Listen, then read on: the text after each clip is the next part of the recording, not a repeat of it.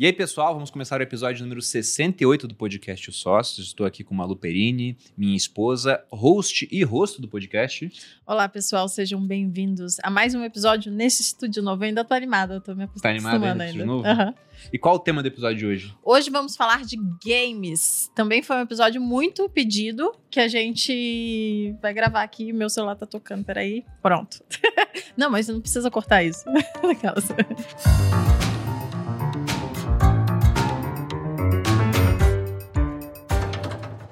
Hoje eu vou falar sobre games e esportes. Estamos com dois convidados aqui pela primeira vez no podcast. Pedro Gelli, youtuber há mais de seis anos, criador dos canais Gelli Clash e Gelones. Gelones que eu falo? Gelones. Gelones, que ensinam dicas de games como Clash Royale, Free Fire, entre outros, e do canal Dicas do Gelli, que ensina a crescer no YouTube. Possui mais de 8 milhões de inscritos e 1,2 bilhões de visualizações em seus canais. Criador do Hub Curta, com o objetivo de cuidar da carreira de influenciadores. Pedro, bem-vindo ao Podcast Sócios. Obrigado, Bruno. Obrigado, Malu. É um prazer estar aqui com vocês. E estamos também com Gabriela Zambrozuski. Nossa, Gabis, falei corretamente? Certo. Gabis para os 1,1 milhões mais íntimos. é pouca gente. Formada em design gráfico, streamer, apresentadora, influencer, tatuadora, maquiadora, designer, cosplayer, pianista e o que mais? Porque tá longo esse Sou currículo. fotógrafa, edito. faço De tudo um pouco. Faço jingle, né? Faço meu tem tudo. trabalho, internet, eu quase não contrato ninguém, porque eu consigo fazer tudo. Maravilha. É Gabi, seja bem-vinda também. Obrigada, gente. Bom, antes de entrar na pauta assim e começar a fazer umas perguntas para vocês sobre o mercado e também sobre a história, lógico, de vocês, a gente anotou aqui alguns detalhes sobre a indústria de games, porque de fato foi um episódio muito pedido pelas pessoas, Uhum. sendo que nós não somos esse público do mundo de games. Eu, eu não jogo videogame, não é porque não gosto. Na verdade, o problema é justamente o contrário. Eu acho que se eu jogar, eu vou abrir mão da minha vida e vou entrar Não, num é túnel ali e ficar 10 horas gente. por dia. O Bruno é obsessivo, ele não consegue parar, então é melhor nem começar. Essa é a ideia. Não, meu comportamento é assim: se eu leio um autor e eu gosto, eu quero ler todos os livros dele. Se tem um jogo, por exemplo, eu começo a jogar, eu gosto, eu vou ficar jogando 8 horas por dia até ter que fazer acupuntura na minha mão. Vou querer saber tudo. É, eu tenho esse comportamento. Então, acho que é, é melhor eu ficar longe. Na verdade, uma vez eu fiz até um, um teste que envolvia a parte genética. Foi pra Europa, voltou pra cá. Talvez até não precisasse ir pra Europa, enfim, mas deixou o teste mais, é, mais gourmet, né? Só, só pra me dizer que foi pra Isso. Europa. É. Mas o, o ponto era o seguinte: teve uma hora que a, a pessoa que fez o teste eram 200 páginas de relatório. Ela foi me apresentar os resultados e ela disse: Olha, você tem um comportamento interessante. Os seus níveis de hormônio do prazer eles sobem muito rápido e eles caem muito rápido. Aí eu pensei: é Nossa. bom não me envolver com crack, então. Né? Ela falou: De É. fato. Porque você vai gostar muito e depois vai cair e você vai querer usar mais. Então isso Legal. até explica porque eu Aham. gosto de rede social, o Instagram. Porque você posta um story, recompensa é imediata. É Eu, né? imediata. eu tenho isso também. Tanto Tem é também? que eu tomo um remédio pra estabilizar a dopamina, pra não ficar muito feliz com uma coisa e nem muito triste com outra. Ele Que mantém loucura. a dopamina estática. Isso é que- bom pra conter qualquer vício, até cigarro, É, eu fico eh, imaginando. jogos, assim, apostas. Já né? eu sou o pra extremo oposto. Eu posso jogar, eu gosto. Ah, tá bom. É, a Malu, ela é estoque por natureza. Eu tenho que ler estoicismo para tentar ficar Uhum. na média. Mas essa indústria de games, ela é gigantesca e aqui eu separei alguns números. A indústria movimentou mais de 175 bilhões de dólares no mundo apenas em 2021. Em 2020, o mercado bateu um recorde Quanto? de Peraí, crescimento. vamos, vamos frisar. isso. 175 bilhões de dólares. Bilhões Mas- de dólares. Não, mas tem é outras coisa, cifras gente. muito mais É, impressionantes. bem, bem É doido. grandes. Em 2020, o mercado bateu um recorde de crescimento acima de 23%. A perspectiva é que atinja 257 bi até 2025. Isso só pensando na parte direta de games. Sim. Tem outras vendas, estatísticas. né? Isso. E o crescimento que eu acho absurdo, eles estão projetando um crescimento de 12% ao ano entre 2020 e 2025. Então está crescendo igual a dívida pública do Brasil, o que é assustador. Sim. o que é assustador. Aí, contando setores de hardware e software específicos para jogos, bem como mercados complementares, entre a parte de streaming de esportes, ele movimentou em 2021 336 bilhões. Estima-se que hoje no mundo o público de gamers seja de 3,2 bilhões de pessoas. Então é quase que a cada duas pessoas uma joga um É, jogo. 30, 40% da população é gamer. No Brasil, hoje a gente já tem mais de 90% das pessoas. Eu não sabia disso, mas assim, mais de 90% das pessoas já têm acesso à internet. Uhum. Eu achava que era tipo metade. Aí eu fui Uhum. dar um Google, é 93%. Bizarro. Sério? Aqui no Brasil tem do Bizarro. isso? né? Bizarro. E quase todo mundo joga E daquelas. quase todo mundo joga. É, eles fizeram uma. Eu, eu tenho um. eu Fez um, um Instituto Gamer aí, fez uma pesquisa e constatou, entrevistando 6 mil pessoas de, de 23 estados, que é. Cara, das 6 mil, 75% jogava algum tipo de jogo eletrônico. Que loucura. É muita coisa. Mas o que eu fiquei mais impressionado é nem com quem joga. Porque minha avó joga jogo no É. celular, por exemplo. Sim. Mas é com quem gosta de assistir os jogos. Uhum. Porque a estatística aqui mostra 456 milhões de pessoas assistindo esportes. Inclusive, já teve final de campeonato com 6 milhões de pessoas ao vivo. É como se estivesse assistindo futebol, então. do- É uma Free final de Fire. Copa do Mundo. É. Coisa assim. Foi do Free Fire, foi esse jogo. Aham. A gente tava lá. A gente tava lá, Tava no evento. é. Foi lá no Rio. Free Fire é, é que tipo de jogo? É de celular. É, Eu- é um eu jogo sou de ótima, tiro, porque de eu não sei sobrevivência. Nada, então vai ser. É aquele que todo mundo se Ah, o mata de tiro. Ah, tá, tá, tá, tá. Já É. sei, já sei, já sei. O nome dessa modalidade é Battle Royale. Battle Royale. Acho que meu irmão aí. já jogou É esse inspirado jogo. em já. vários filmes, livros Uhum. antigos, e aí passou pros games. É, e aí Tipo, ficou muito Hunger famoso, né? Games, é. Hunger Battle Games Royale é é, bem um, isso. é um filme japonês muito antigo. Ah, o E nome foi- Battle Royale vem de um filme? Veio de um É. filme, é. Filme japonês super antigo e foi passando até que virou jogo. Então, tipo, é muito da hora. Virou filme, aí virou jogo, aí entrou PUBG Mobile, que é esse estilo, o Free Fire é esse estilo, Fortnite é esse estilo. Então, os jogos, os maiores jogos atualmente giram em torno disso ou, ou de um ecossistema de esportes, né? Igual, igual você mencionou. O, porque se, se o jogo ele tiver uma cronologia, mas ele tiver um fim, vai dar o hype, vai subir e depois cai. Ele não Uhum. consegue se E manter. não continua, né? E Então, aí- o ideal é que o jogo seja sem fim. Interminável. É. Nossa. ele tem a competitividade, né? O ideal é que ele seja competitivo. Então, os jogos hoje, os maiores jogos são jogos ou competitivos ou em que o jogador pode criar a dinâmica do próprio jogo, como o Minecraft, por exemplo. Que é, é muito difícil, até é, fui pesquisar é, e tudo mais, assim, é muito difícil a gente conseguir descobrir qual é o jogo mais jogado do mundo. Uhum, Porque Uhum. nenhuma desenvolvedora abre os próprios números uhum. elas só falam o pico de vendas ou o pico de, de pessoas é, jogando simultaneamente, que são alguns picos conhecidos, tipo, sei lá, é, 20 milhões de usa- os, é, jogadores únicos n- Ok. por minuto. É bizarro, assim, os números assim. Mas eles não abrem o número de vendas. Então a gente tem o Minecraft, por exemplo, que é o considerado o jogo mais jogado do mundo, que ele gerou mais de 200 milhões de vendas, só que ele é de graça na China. Uhum. Então, É. sabe? Que tipo, absurdo. É. Como é que contamina isso- muito a base de É. dados. né? exato. É, base de venda seria. Ele vende. Ele não é gratuito. Não é gratuito. Você precisa comprar pra Isso. jogá-lo. Isso aí. Entendi. Tá. Bom, e o último ponto aqui bem interessante também é que os 10 maiores canais de YouTube de influenciadores do nicho de games e esportes somam juntos mais de 450 milhões de inscritos. Sim. Qual é o maior canal de, de games do mundo hoje, vocês sabem? De games do mundo é o PewDiePie. O PewDiePie, Que é o maior youtuber do mundo. Mesmo Ele que é o não seja só games. é, né? ele não é só games, mas ele começou originalmente com jogos de terror, depois começou a migrar para outros jogos, e ele tem, acho que uns 111 milhões de inscritos. Até o Felipe Neto virou um canal de games hoje É. em dia. Ele faz Pois games o tempo inteiro, é live jogando. Uhum. Então a maioria meio que mescla com games. Assim. Tá. Posso começar a fazer perguntas? Claro. Eu não sei. Acabamos os dados aqui. Não, é porque eu É que queria. eu achei muito impressionante. Eu, eu quis frisar esses É, números, É, bem entendeu? impressionante. É porque eu queria entender, já que a gente tá aqui no canal dos sócios, onde a gente fala de negócios e etc. Eu queria entender como que. Não frisa muito o nome o sócio, É. porque também a gente mude o nome. Não, Ela tá mas é real. lá, tá se, o- se o PT ganhar, vai mudar para os camaradas.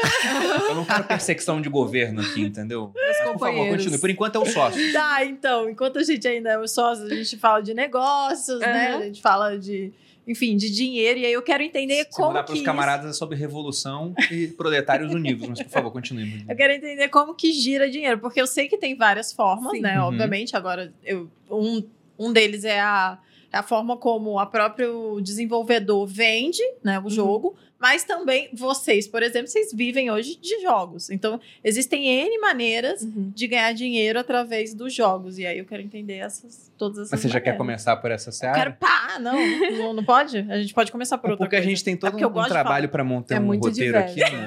A eu gente sempre quebro essa roteiro. contrata pessoas, mas ela atropela tudo. Sempre. Atropela É tudo. isso. Porque eu queria começar, e aí Vamos você começar, decide. então, Você vai, decide, vai. Bolinha. Mas eu queria saber um pouco da história de vocês. Como é que vocês caíram Legal. nesse mundo de games e também como é que se conheceram, né? Porque são um casal. Aham.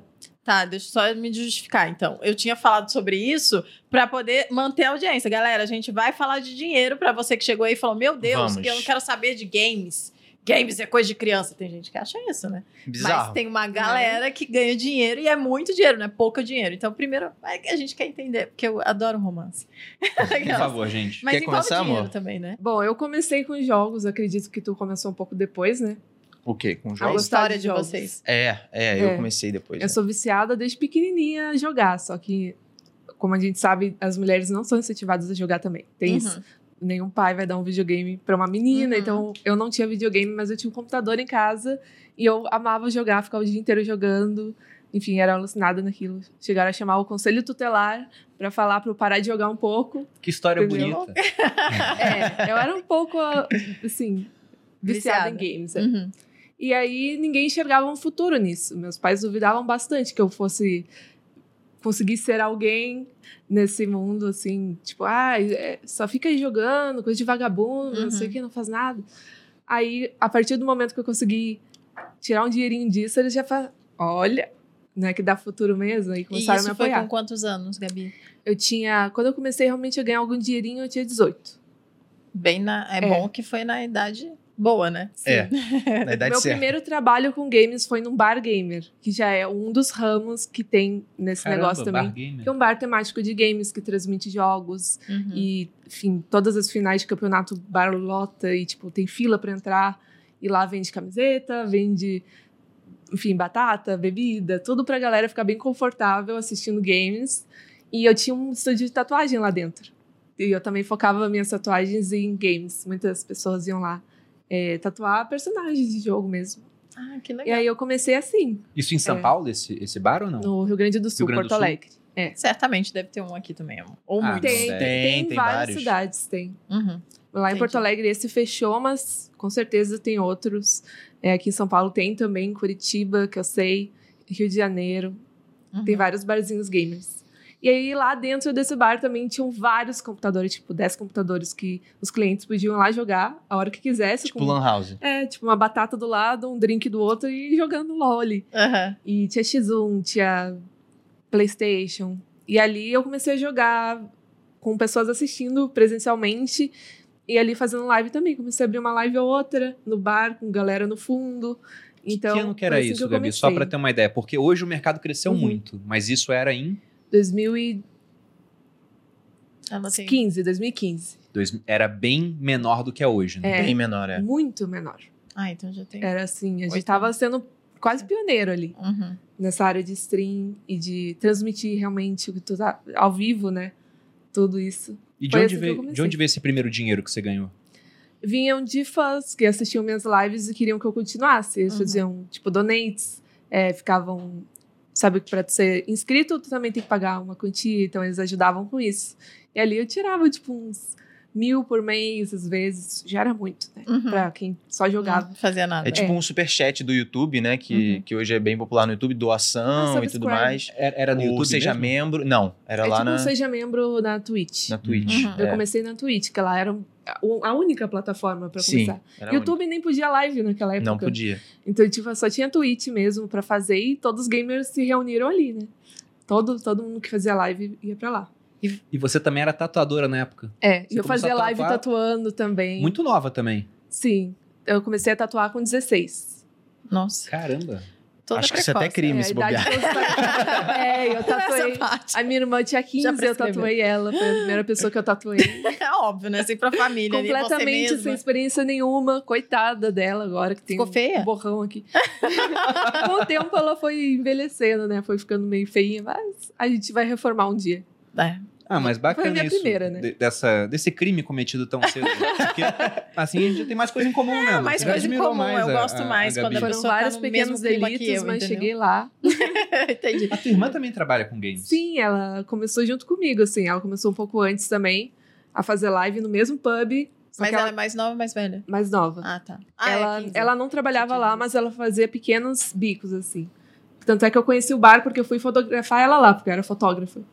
e eu fui tirar umas fotos dela de cosplay no bar, fazendo propaganda do bar, e acabei ficando pra sempre lá. Entendi. E você, Pedro, começou como? Eu comecei, eu na verdade eu nunca gostei de jogar. Eu ia mais na pilha dos meus primos. É meio bizarro isso, né? É, é estranho. Mas mesmo. agora você gosta ou é não, não, trabalho não. mesmo? Então, quando eu era Não, criança, a minha única oportunidade de jogar era na casa dos meus primos, Aham. que era muito legal jogar com outras pessoas. Então, quando dava Natal, por exemplo, e minha mãe me dava um presente legal, aí me deu na época o PlayStation 1, lançado lá em 1994. Eu sou de depois de 94, então fui ter o PlayStation 1 lá no ano Nossa, amor, 2000. nessa hora a idade pesa tanto pra mim. Eu fico assim, eu chego, fico enforcada assim, ó. Nossa senhora. 94 ele é depois. Que, que ano você Eu nasceu? nasci em 96. Meu Deus do céu. E aí, e aí o que aconteceu foi que eu jogava muito com eles e mas quando eu vinha pra ter em casa o, Play- o PlayStation, o console em si, eu jogava duas horas e perdia a graça. Nunca vi muita graça em jogar nada assim. É, depois comecei a jogar jogo de browser com meu primo também, sempre incentivado pelos meus primos porque tinha um, ecossistema ali pra Uhum. pra eu gostar mais, né? Mas sozinho eu não jogava nada. E aí, lá em 2012, eu comecei a jogar o Clash of Clans, que é um joguinho de vila. De melhorar a vila, fazer upgrade nas construções e tudo mais. Comecei a jogar sem. Um The Sims mais legal. É, é. mais um Age of Empires. Age, Empi- Age é of Empires. É. The É Sims tipo é isso. bem legal, né? Ah, eu pensei que eu ia ser agora. Porque é o único jogo que eu conheço. Eu- O pessoal, o pessoal deve estar no muito. chat agora, que velha. E, E The é, Sims ainda existe. É muito legal, é né? Muito, muito tecnológico. agora eu tô fazendo na vida real, na verdade. É. Não é tão legal. É legal também, Eu mas é é ruim porque legal. o dinheiro sai real também. É, É, também. triste. Sim. E demora mais pra chegar as coisas em casa. Mas tudo bem. Vai. Por favor. E aí, é, o que aconteceu foi que eu comecei a jogar sem muito. Só no hobby mesmo. Só que eu fiquei realmente viciado no jogo. Então eu jogava 5, 6 horas por dia. Sempre que eu podia, eu tava jogando ali. É, Tinha quantos anos na época? eu tinha uns 16, mais 16. ou menos. Então, eu tava na, na escola, mas quando eu tava fora da escola, eu tava jogando. A internet era muito difícil, ainda mais em Petrópolis. Então, era tipo, sei lá, 100 kbytes, 200 kbytes de internet que eu tinha em casa, não era mais que isso. É, e aí, com o tempo, eu. Lá em 2014, final de 2014, eu fiquei um tempão sem fazer faculdade. Por quê? Porque eu passei só pro segundo período. Uhum. E aí, no segundo período, eu criei meu canal no YouTube. No, no- quer dizer, no primeiro período da Uhum. faculdade, né? No segundo semestre do ano. Uhum. E aí, criei meu canal de Clash of Clans. Por isso que eu virei o Jelly Clash, né? É, o então, primeiro canal no YouTube seu foi esse. foi o Jelly Clash, Tem foi meu alguma primeiro história canal. por trás desse gele aí?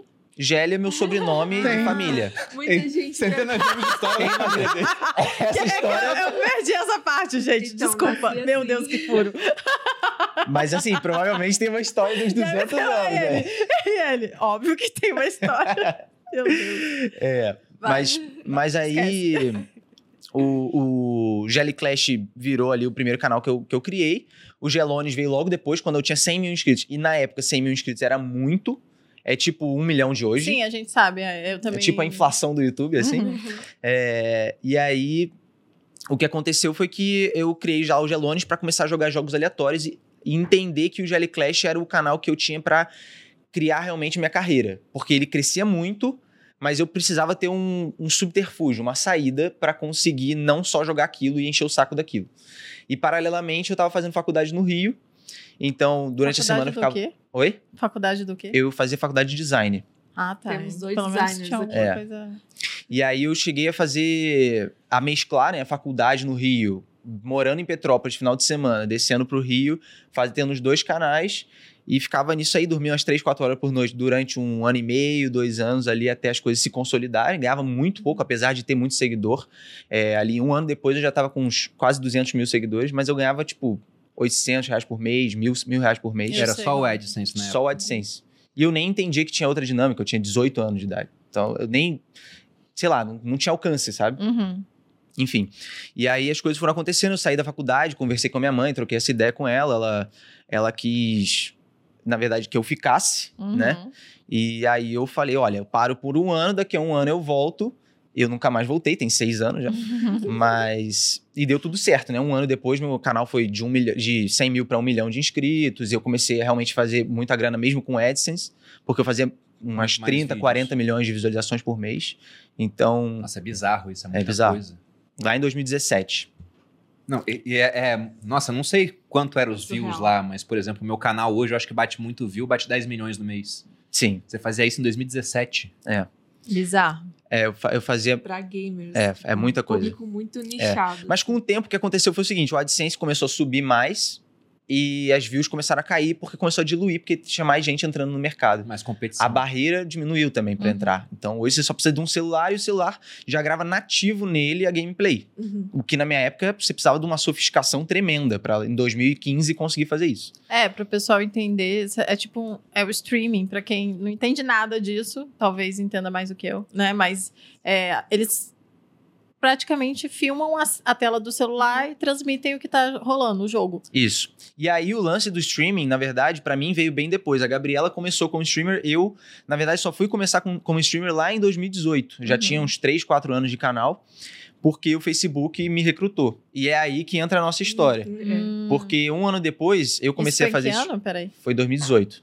Eu comecei e ela também, no Facebook, né? Foi os primeiros contratados do Facebook. assim. Facebook Gaming, que A eles minha criaram uma irmã, nova O plataforma. GL, o Gordox, o Playhard e, o eu, EduCoffee, por aí. Educoff. É uma galera de games, assim, bem forte, eles contrataram é, para alavancar esse, essa, vamos dizer assim, essa startup dentro do Facebook, porque eles queriam criar uma audiência de streaming ali. E ali entrou, começou o ecossistema de streamings no Brasil. Porque Uhum. até então, é, a gente tinha a, a, a Twitch, por exemplo, que pagava, sei lá, um décimo do que o Facebook estava disposto a pagar. Uhum. E o Facebook entrou com um contratão na mão de todo mundo. E É, tinha dinheiro, né? É. Vamos dominar isso aí. isso aí. Chegou dando um salário Foi dois pés na tão- porta. Bizarro. que nenhum gamer ia imaginar que ia ganhar isso na vida, porque ninguém tá pagando isso. Aham. Facebook que iniciou, assim, valorizando os gamers. Uhum. O- É, As foi muito outras legal. plataformas pagavam bem pouco. E aí, quando o Facebook começou, lá em 2018, é que começaram a surgir outras pagando até mais. Até, Uhum. tipo, 10 vezes mais, 100 vezes mais. 10 vezes mais Bizarro. do salário. Quanto Que que, era já- o valor na época? Vocês podem abrir, gente? Era em torno de 10, 12 mil dólares. 10, 12 mil dólares. Já era bastante. Parece. era um baita 12. contrato mesmo. Tinha gente que ganhava 24, dó- 24 mil já É. nessa época. Já nessa época. Por- Caramba. Por muita 40 grana. horinhas de live. É, e aí era um contrato fixo de horas por você mês. faria de Você, sei lá, graça. com 20 anos. 20, eu tinha 22, 21. É. Aí sua mãe, hum, acho que deu certo, não é mesmo? Ah, é. Aí minha, minha família começou a gostar de mim. Ah, é. que bom, né? Pelo menos ajudou nisso aí. Sim, foi isso. Entendi. Uma virada, assim, muito louca. E aí vocês se conheceram por causa desse contrato. É, e aí a gente se conheceu no final de 2018, a gente já tinha, tava com alguns meses já de contrato com o Facebook. A gente se conheceu num evento presencial do Facebook aqui. Eu Aham. não morava aqui em São Paulo, eu morava lá em Petrópolis ainda, e ela morava no Rio Grande do Sul ainda. Uhum. Uhum. A gente se conheceu lá. Só que não, não deu em nada, né? A gente só se conheceu E assim. vocês estão juntos até hoje ou é fake, tipo eu e o Bruno? Não, não. Tá junto. Não, deixa É mentira. Aí o que Que aconteceu Deus. foi que em janeiro a gente começou a trocar ideia, de 2019. E aí é que entra o lance que vocês falaram da viagem e tal de vocês. Porque ela viajou porque os pais dela se mudaram para Portugal. E eu fiquei, hoje. a gente já tava trocando ideia lá. Ah, Eu tava, tava trocando ideia com Você ela já uns tava dois chavecando meses. ela. É, uns dois meses. Chavecando, mas em Não só eu, né? Era mais ativo aqui também dela. Todo mundo. A, Ah, a todo gente só mundo- tinha uma amizade, tipo, ele não deu em cima de mim. Em nenhum Até momento. eu não sei É, ele é em lento, ninguém. Ele só então... conversava, tipo, que nem amigo. Mas tava legal. É. Hum. Mas quem teve o interesse Mas em primeiro? nenhum momento a gente citou beijos ou abraços. Eu- Ficar. eu respondi o story dela, aí ela foi lá e meio que deu uma cagada na minha cabeça, assim, por uns 20 dias. Que ela devia estar com outra pessoa, inclusive, sei lá. E aí, Adorei. e aí, quando ela olhou meus stories esses 20 dias depois ali, ela que me respondeu. Ah, Então foi meio que um. Foi, foi mútuo ali. E aí, o, o legal foi o seguinte: ela virou, falou. pra- Ela tava em Portugal já, Ah, Virou- você foi pra Portugal. Você chegou a Sim. mudar pra Portugal? Não me mudei, eu fiquei lá visitar com os pais dela entendi. e tal, pra, pra ver a mudança dos pais. E aí ela mandou pra mim assim: olha, Pedro, eu vou pra Paris sozinha. Eu, ta- eu comprei as passagens pra Paris e pra Los Angeles, pra ir sozinha. Hum, nossa. Los Angeles não. Não. Qual que é o nome? Amsterdã? Aquela cidade de. Londres? Londres. Isso, confundo sempre. Londres. Aquela cidade. Adoro. Isso, aquela cidade da Inglaterra. lá. Lô, lô, lô. E aí, e aí eu falei, poxa, se você vai sozinho, eu vou também, né? Já me ofereci, eu nem sabia se era um Uhum. convite ou não, mas eu precisei jogar verde em algum momento, porque eu já tava ali há 70 dias trocando ideia, Gente, então tava... Ele se ofereceu. Guerreiro. E aí eu comprei a passagem, um dia depois fui pra Paris encontrar ela lá. E foi o primeiro Ai, que encontro fofo, nosso. achei fofo. É, a gente se o conheceu primeiro no encontro em Paris, de Paris. eu achei muito romântico. Nosso primeiro beijo foi lá. Ah, Ah, gente, legal. Charles que de Gaulle. romântico. Nossa, foi em Realengo. Tava chovendo assim, a rua Lagoa. Mentira, foi em. Taubaté. Mas um de... a gente Não, deu mas, muitos mas beijos eu pensei nisso. Porque vocês, muito jovens, estavam Uhum. na direção de ficar milionários. Não sei se já eram ou não nessa época, mas estavam ganhando Uhum. muito bem. Quem mais com 21 anos está ganhando 24 mil dólares? É. Acaba ficando um círculo de relação muito restrito, né? Sim. Aí você fala, vou pra Paris. As pessoas de 21 anos falam, "Pô, Nenhum outro boy ia me visitar em Paris, não É sei. verdade. como? Verdade. Não tinha muitas condições. Mas além disso, né, o interesse mesmo, porque eu imagino que hoje vocês veem o que vocês fazem como um, um business, né, um negócio, Total. né, tipo é profissional. Por isso que eu brinquei, ah, você ainda gosta, né? Porque de fato, eu imagino que tenha muitas metas a serem batidas, coisas que vocês querem evoluir dentro desse desse programa que é um, é um Uhum. trabalho mesmo. Sim, sim. Às vezes a gente tá cansado, a gente pensa em ficar na cama, descansar um pouco, mas tem lá as horas pra bater, né? Então a gente precisa cumprir. Por mais que a gente goste de jogar, às vezes é cansativo. Imagino. É, e aí esse esse ecossistema de lives, ele cresceu muito, principalmente com o Free Fire, que é o jogo, assim, que viralizou demais ali na pandemia. É, em 2019 ele começou a crescer e na pandemia Qual estourou. que é o Free Fire? Me, me... Free Fire é aquele Battle Royale De celular. de celular que roda em qualquer celular, é o que a galera Tá, e o diz. que, que o jogo faz? É, você tem Vocês que. São precisam 50. dizer mesmo, gente. Eu não sei são- nada. É um aviãozinho que passa, 50 jogadores caem num Tá, campo e você tem que ser o último a sobreviver. Que é se uma você- guerra. É, é uma guerra, tipo Tu isso. coleta itens Com armas, pelo coleta arma, e- item e, e detona os inimigos. Entendi. Tá. E esse qualquer um pode jogar em diferentes. Qualquer- então, Qualquer consoles. celular. É Sim. celular. Celular. Ah, celular. computador não funciona. É, Não tem. funciona emulado de celular, entendeu? Ah, você tem que emular. É, eu lembro que o Free Fire me chamou a atenção quando o Netflix estava falando sobre concorrência. E ele Uhum. colocou que o principal concorrente deles não era outros serviços de streaming. Era um jogo. Eles Ah. falaram do Free Fire. É, o Free Cara. Fire ele, ele ficou surreal. É, eu tenho até hoje uma parceria com a Garena, mas é, o, o que aconteceu foi que ele teve seu auge e aí tem a estabilização, né? E, enfim, é normal isso acontecer. Eles têm um, um ecossistema de, de esportes muito grande, que é o que sustenta o jogo, até comentei isso, né?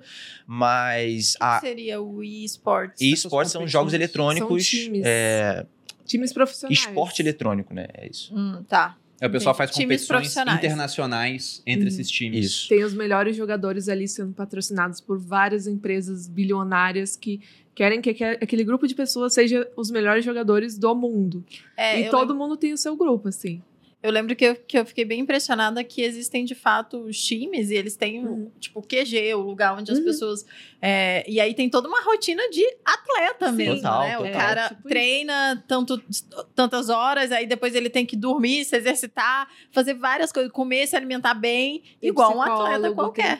É super cansativo, né? É igual. É por isso que é, espo- é esporte mesmo, né? É um Uhum. esporte como Não, qualquer outro. Eu Né? ia E- falar que é até pior, porque, por exemplo, você pega um atleta que vai treinar para provas rasas, né? 100 metros rasos, Uhum. 400 metros rasos, o cara não consegue treinar 10 horas por dia. No esporte, o cara joga 10, 12, 16 horas por Quanto dia. quiser, quase. Pois é, Quanto aguentar. não tem limite. Então, você pensar, ah, vou me dedicar 8 horas por dia, mas tem um garoto na China, na Coreia, que tá jogando 18 horas por dia. Deus E o céu. doping deles é um energético, né? Então você vai É. Bravo. mandando ver e ninguém tá nem aí. Vocês tomam muita coisa assim pra ficar acordado? Ah, vamos falar sobre drogas agora. Não, um pouco de droga, um pouco de salada, um por que não, né? que não tem açúcar, não tem caloria, É, porque senão não você tem... vai. É, e você é magrinha? Vocês dois são magrinhos, né? Então eu imagino que vocês não, não consumam muita coisa calórica. Eu, eu emagreci de bebê. 20 quilos é, nesse último ano. Caramba, 20 quilos. Caramba. Tá Tava lindo. bem cheinha, né? De tanto ficar no meu computador comendo cheetos. É, a pandemia não ajudou, né? A pandemia não É. ajudou ninguém. Ninguém no Todo final mundo das engordou contas, na todo mundo pandemia. engordou. O que eu acho até curioso, porque em outras épocas da humanidade, se de repente todo mundo ficasse trancado em casa, ia ter um- Morrer uma de fome, fome em né? massa. É. E hoje a fome até aumentou durante a pandemia, infelizmente isso aconteceu, o preço da comida subiu muito, mas a consequência para boa parte das pessoas que assistem a gente aqui não foi perder peso, foi ganhar. Uhum. Foi ao contrário. Mas agora perguntando, entrando mais na vertente do negócio. Sim. Primeiro falando especificamente do negócio de vocês. Como que vocês ganham dinheiro hoje com esse mercado de games? Vocês escolheram essa linha de ser atletas ou ficaram mais na linha da, da apresentação, do streaming? Como é que funciona hoje?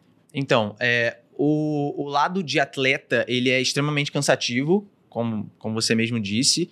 E é um problema porque você precisa sempre estar batendo de frente com outras pessoas que estão dispostas a jogar 20 horas por dia. Uhum. Então, é, eu nunca tive a pretensão de ser atleta. Nunca fui, na verdade, nunca fui atleta.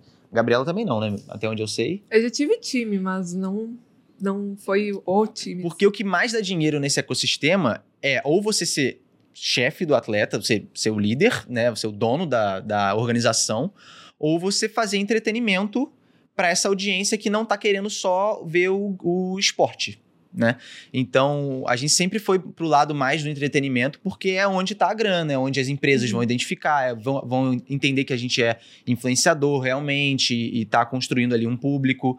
Então, eu nunca tive a pretensão de ser é, jogador profissional, porque é extremamente cansativo e eu não acho que é, o custo-benefício vale a pena. Imagina. Uhum. Uhum. Dá pra viver o melhor dos dois mundos. Tem gente Sim. que consegue, tipo... O Neymar, ele é um atleta profissional, né? E ele é enorme no Instagram, posta foto na praia, Uhum. curtindo, ganha milhões Faz ali. publi e tal. Faz publi pra caramba. E tem muitos jogadores que são bons no jogo e conseguem ter um Instagram com 10 milhões de seguidores. Tá sempre em matérias de fofoca, sendo falado, fazendo milhões de publi também. Sendo uma pessoa carismática, legal, Uhum. que não é 100% séria, sabe? Geralmente as, as pessoas dos times são muito sérias e às vezes tímidas, né? Porque Uhum. passam 20 horas jogando, tem pouco contato com pessoas, e elas não conseguem levar essa vida nas redes sociais de um jeito que consiga ter um dinheiro ali também. Sim. É, e hoje, é, no meu caso, é, eu tenho as minhas fontes de renda, que são meus canais no YouTube, que me geram ali até uma certa renda passiva, porque é, Tem muito vídeo lá já 3 mil e- rodando. 200 vídeos no É, YouTube, sei lá, por aí. 3.200 vídeos. É. É coisa pra caramba. É bastante. Como que é a procura do vídeo? Porque a gente aqui, eu pensei nisso agora, né? Porque, por exemplo, os vídeos do Bruno no YouTube tem um tema, e aí a pessoa procura, e aí ela acha aquele vídeo. E você Uhum. falou, ah, tem uma renda passiva. Como que a pessoa procura o jogo? Sei lá, o que, que o, o, o seu, seus vídeos têm um vídeos? tema? É, o que as pessoas mais pesquisam no meu canal é Jelly Clash. Então elas querem me ver, especificamente. Agora, o Dicas do Jelly, por exemplo, que é meu canal sobre crescer no YouTube, Tá. é, por exemplo, como crescer no YouTube, Uhum. e aí você vai achar um Ah, dos primeiros vídeos é o meu. E aí tem muita pesquisa em cima disso, então eu consigo ter uma renda passiva, porque eu abandonei o canal por três meses e ele continuou me, me gerando Uhum. AdSense. Assim como. Porque assim, depois que o canal ranqueia no YouTube, é difícil desranquear, ele não vai zerar de visualização. Ainda mais tendo 2 mil vídeos, Uhum. entendeu? Eu parei o Jelly Clash, por exemplo, por uns três meses, ele continuou tendo 30, 40 mil acessos por dia, mesmo sem postar vídeo. Certo. E eu tava em baixa. Então, é, se, eu, se eu simplesmente abandoná-los agora, eu vou continuar ganhando, sei lá, uns 10 mil de AdSense por mês, Uhum. mesmo sem fazer nada. Então, por isso que eu digo que é renda passiva, porque eu parei todos os meus canais para conseguir fo- focar no meu projeto da, da curta, né? Do meu hub de influenciadores. Porque eu percebi que eu preciso ser maior do que somente a minha imagem também. Se eu. Todos nós percebemos Uhum. isso há Pois pouco é. tempo. A gente tem. Mas é legal É é vocês terem projeto. percebido É. isso tão rápido, né? Porque, e tão jovens ainda também.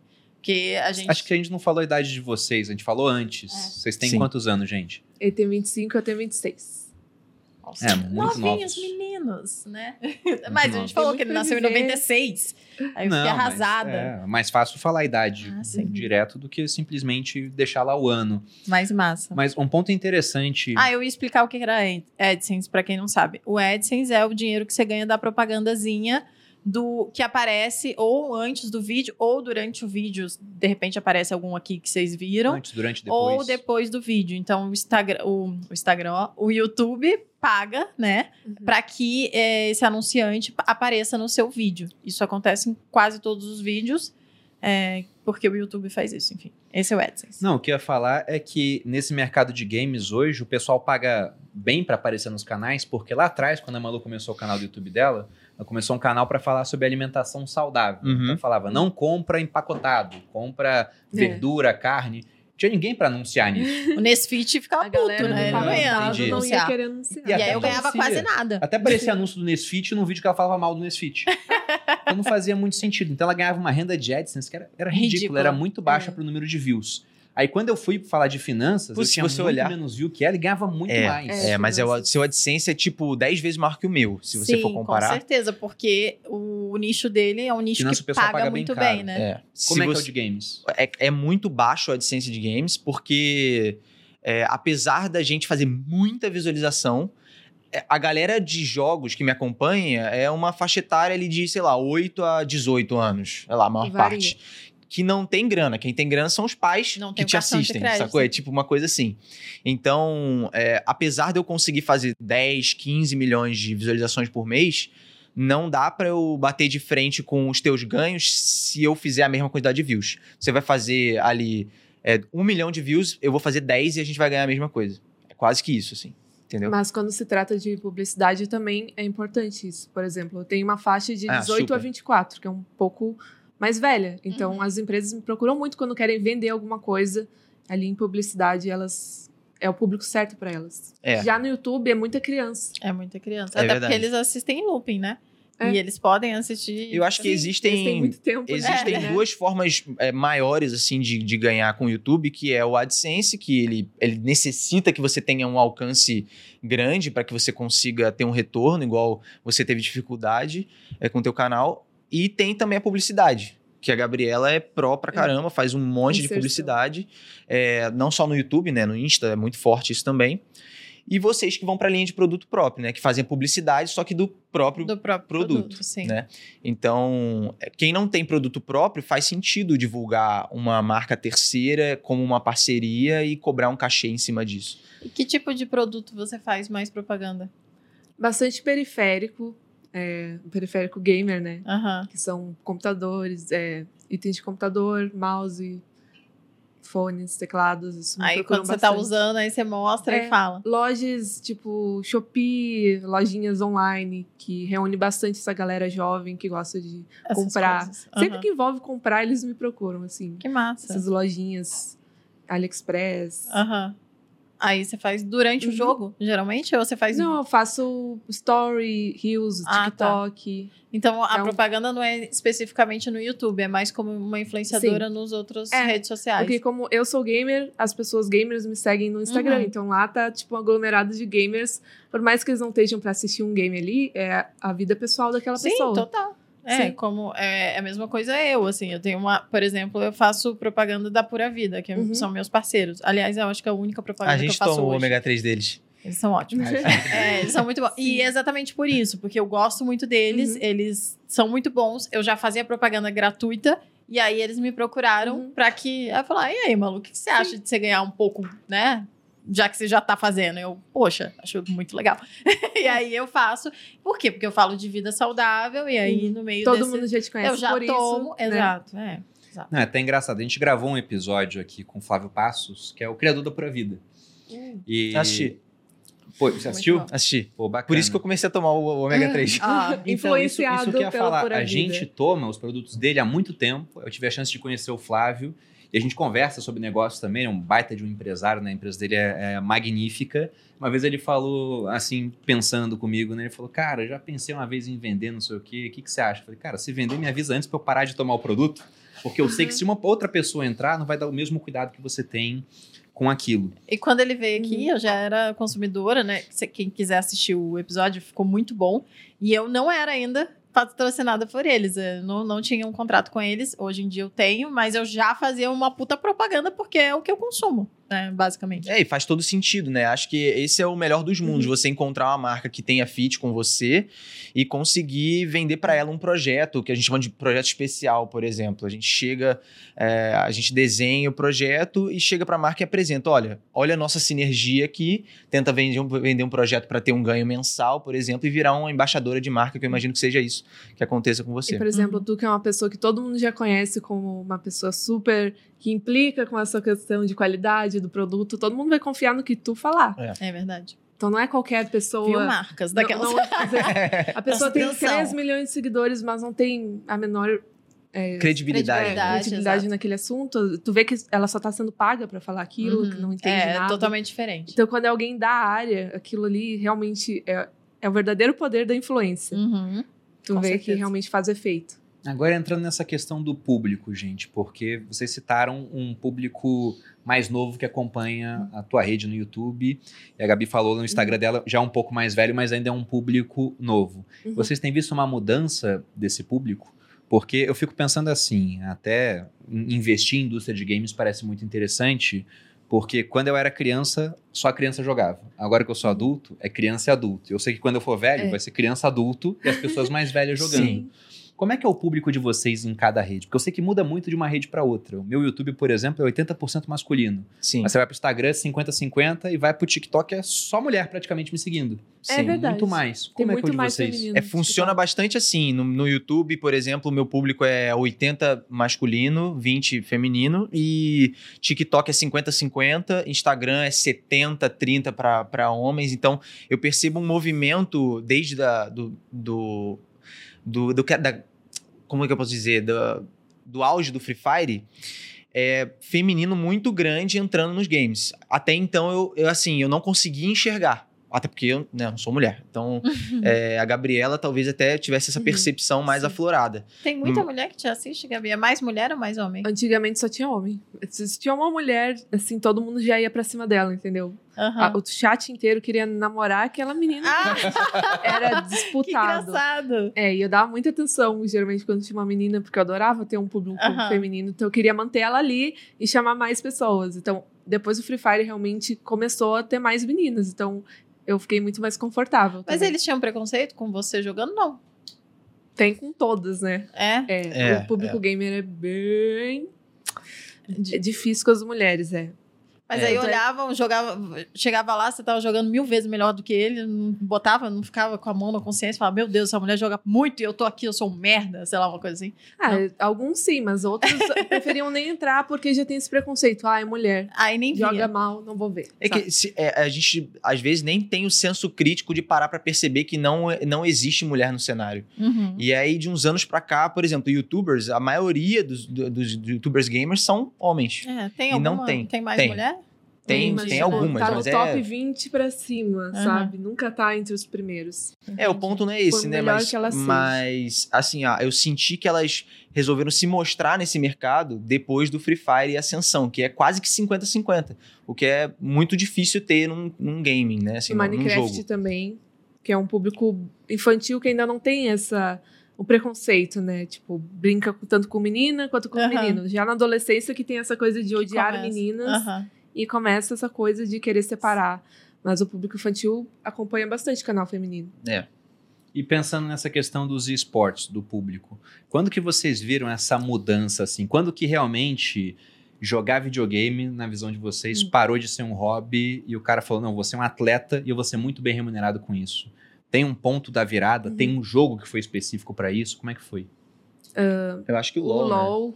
O LoL e o Dota, acho que foram os primeiros jogos que começaram com competitivo forte também. O CS, O LoL tem quantos anos? já mais de 10. Então, o LoL tem mais de 10 anos e ele começou a ser um jogo muito jogado. Ele não tem audiência, se você for procurar. Não tem. é, apesar de ter conteúdo, mas não tem aqueles, aquelas milhões de views nos vídeos, sabe? Aquela coisa que o Minecraft tem, por exemplo. Mas em live tem. Live tem ao vivo, né? Galera jogando e uma galera assistindo, 100 mil pessoas ao vivo, 100 lotando estádio. pessoas. É bizarro. É bizarro. Na, na Twitch isso, mas... Na Twitch, é. o LoL tá sempre ali entre os primeiros, nunca saiu dali. Tipo, é, por 10 causa do que tá competitivo. O que né? move a Twitch é principalmente o mercado game. Foi o que fez a plataforma sim, crescer. Sim, total. Total. O que move a Twitch é sempre o, o gaming. Agora que com a, a- a Ascensão do Casemiro. do Casimiro, não sei se vocês Sim, sim, a gente conhece. conhecem. E Acho aí que é o difícil alguém no Brasil O rei não das saber lives. quem é, né? Então, Sim. ele dominou o Just Chatting, que é só na conversa. só na conversa. Que é uma, só divertido, não precisa estar jogando, pode estar reagindo e tal. Ah, então. Ele é- popularizou esse tipo de live, que não é jogando. Uhum. Mas ele veio dos games também. É, também veio. Também veio. Veio do futebol, dos games. É, o League of Legends, eu sei mais ou menos o que é o LoL, né? Sim. O nome é League of Legends porque eu jogava Warcraft quando era mais novo. Aham. Eu gostava de jogo assim de estratégia, Age of Empires, Age of Mythology, Warcraft. E aí depois veio o LoL. Metido intelectual, né? Eu sou Não, LoL. metido intelectual. eu jogava Age of Empires. Gosto que tem estratégia. E aí eu lembro que o LoL é- era isso, tinha os personagens do Warcraft pra fazer um, um multiplayer. E eu até joguei, É acho tipo que um uma jogo de vez. xadrez, assim. É, mas eu, eu era muito ruim. E pra ficar bom eu ia ter que dedicar Aham. muito tempo. Porque os caras eram muito bons, né? E, e é engraçado isso, porque eu achava que eu era muito bom em Age of Mythology, por exemplo. Adorava o jogo. Nossa, Eu eu gosto muito de mitologia. E aí eu fui jogar uma vez numa Lan House. E eu fui destruído na Idade da Pedra. O cara já tinha. O cara foi super rápido, fez me atacou. Caraca. Um negócio que eu nunca tinha pensado antes que alguém podia fazer. Porque o conhecimento está disperso pela Sim, sociedade, né? lógico, um né? cara veio com, com essa estratégia. Ele tava praticando há mais tempo. também. Pois é, então eu fico imaginando para esse cenário de competição, de- realmente do esportes, é muito, mas muito competitivo. Quanto que esses caras Uhum. ganham hoje? Vocês têm ideia de remuneração para se dedicar às vezes 12, 14, 16 horas por dia? É, é contrato tipo jogador de Hum. futebol já? Sara- Salário de pro player que não é influenciador, tipo, um pro player, pro player, pro player meu Deus, trava a língua. Meio offline, assim, eu acho que eles não ganham um salário tão alto quanto de alguém que tem nome. assim. É, é em torno de 1.500 reais, não Nossa, é, é um salário baixo. Não, não tanto. é, é Dependendo se for categoria de base, o cara começa Hum, ganhando um salário mínimo. É, mas quem tá Até nos chegar lá nas mais altos já cabeças. passa de É. 10 mil. É, Ah, mas é pouco ainda a remuneração. por isso que É. eu falei, é melhor Pra ficar no acabar com a entretenimento. vida e ficar 12 horas, Pois é. né? Tipo, as- a vida, saúde, relações sociais, tudo, né? Porque Sim. você não tem contato. Se Sim. é você, você. É, o teto é muito baixo. Se a gente for olhar para o ecossistema, o teto é muito baixo de salário. Você- Você vê que, por exemplo, é, com entretenimento, a gente tem youtubers hoje ganhando na faixa de 500 mil por mês. A galera que tá no top ali, 500 a 1 milhão, 2 milhões por mês. Enquanto o pro player, ele vai se dedicar 12, 15 horas por dia jogando pra caramba. Vai ter alguém que vai jogar melhor. E aí, É ele ainda vai ganhar, sei lá, uns 5 mil por mês, 10 mil. E ele acaba não levando nada dali, a não ser o nome de uma pessoa que meio que fracassou naquela categoria. E Uhum. mesmo que ele seja o melhor de todos, ele vai acabar se tornando influencer. E aí o que normalmente É. acontece é o cara vira pro player, se torna influenciador porque ele ficou tão grande que a galera começou a conhecer ele, ele para de ser pro player, vira influenciador É. e ganha 10 vezes mais. Isso é. É. muito comum, muito comum. A pessoa fica famosa por ter carisma, por ser muito legal, para de jogar profissional e vira uma figura pública. Sim. Uhum. É Quem o que fez essa trajetória? Você tem nomes pra citar? É, o Yoda, por exemplo, que é um dos mais antigos ali do LoL, ele fez exatamente isso, até onde eu sei, né? Ele, ele era pro player. Brasileiro ele ou não? É, Sempre fez brasileiro. live e conseguiu ser um dos melhores mesmo fazendo live. sim. Aí parou com as lives pra focar no competitivo, aí depois voltou pras lives porque Que viu que é. ficou pobre. É. É muito pouco dinheiro essa não, merda. ele sempre ganhou porque ele tem uma organização grande também. Mas ele viu que não era o lugar pra ele ali, que ele gostava mesmo de ser figura pública. Uhum. É, o Nobru, por exemplo, que tá, que tá muito em alta com Free Fire e tudo mais. O Nobru, ele tem um, acho que ma- mais de 10 milhões no Instagram. E no Nossa. YouTube, ele também, em dois anos, ele passou de 10 milhões de inscritos, que é uma marca Em bizarra. dois anos. É, uns Caramba. dois anos. Tem uma galera da Loud também. É uma galera da Loud, que é uma organização de Free Fire, é, que agora não é só Free Fire. Mas é, normalmente o movimento é bem isso: o cara vira pro player e começa a ser influenciador porque tá tão grande que a galera começa a conhecer ele e aí ele se aproveita. Aproveita, acho que tá certo, né? Não tá É, errado. Uhum. Mas, É mas se aproveita disso pra conseguir alavancar a própria vida. Porque realmente eu não, eu não vejo sentido em ser pro player. Do meu ponto de vista, eu jamais faria isso. Por isso que eu nem- nunca nem tentei. Até porque eu sou horrível em todos os jogos que eu jogo. Mas isso que é legal, boa, boa pedida. Quer dizer, então, que, tipo, você acha que você não joga tão bem, mas você. É mentira, né? Provavelmente. Não é? Não é, Ele não joga é. mal. ah, eu tava. Tá vendo? Eu Tão já bem, passei assim. ele em todos os jogos, quase. É tá, triste. então você não joga tão bem, mas as pessoas gostam de assistir você jogando mesmo assim. Mas isso é É charme. porque é, acho que o lance é Você eu é conseguir. carismático. É o que a galera diz, né? Entendi. Assim, a gente tem que ter humildade. mas Eu é, também passo muito por isso. é o que o pessoal fala, não é que eu digo. Ah, Eu sou muito coitado. legal, mas não. Pois eu é. tô falando. E aí, é, eu, eu escuto isso muito, mas eu acho que é mais uma relação de conseguir criar um conteúdo certo pro que aquela audi- audiência quer assistir. Uhum. A audiência não necessariamente quer me ver rolando em todos os jogos, mandando bem pra caramba ali. Ela quer ver um Entendi. vídeo divertido que consiga engajá-la por muito tempo. Entendi. Que é a função do YouTube, né? Você conseguir manter o máximo da audiência possível por mais tempo. Então, se eu consigo fazer isso, eu consigo ter alcance, impressões e meu conteúdo é espalhado pela plataforma. Entendi. Eu gostei de ver a sua humildade sendo jovem assim, porque quando eu era jovem eu era muito arrogante. Agora não, né? Não, e até inclusive o pessoal diz que depois que eu me tornei humilde, eu me tornei perfeito. Eu discordo, mas a minha humildade também não me permite Aham. discordar com muita veemência. Entendi. Mas você falou de É. uma coisa muito interessante. Me veio uma lembrança agora. Quando a Malu começou no YouTube, lá vem. o vem, meu lá vem. irmão, que tinha uns 10 anos na época, Ah, ele isso é falou muito assim: bom, isso é muito bom. Malu, vem cá que eu vou te ensinar como é que funciona o YouTube. Ele deu uma Ai, consultoria ai. pra gente. 10 anos, tinha 10 Tinha anos. 10 anos Nessa na época época. ele ainda falava, porque agora ele tem 16, né?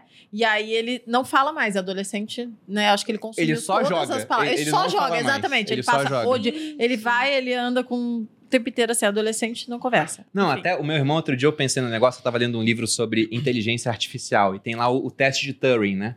Que é aquele teste que o matemático inglês que ajudou na Segunda Guerra Mundial a quebrar o enigma, ele estabeleceu para chegar numa conclusão se a inteligência artificial está consciente ou não, que seria uma entrevista. Você bota um anteparo e faz uma entrevista com a inteligência arti- artificial e no final você não sabe se é uma pessoa ou se é uma máquina. Sim. Se eu botar um anteparo e botar meu irmão do outro lado e botar um entrevistador, ele fala, é uma máquina.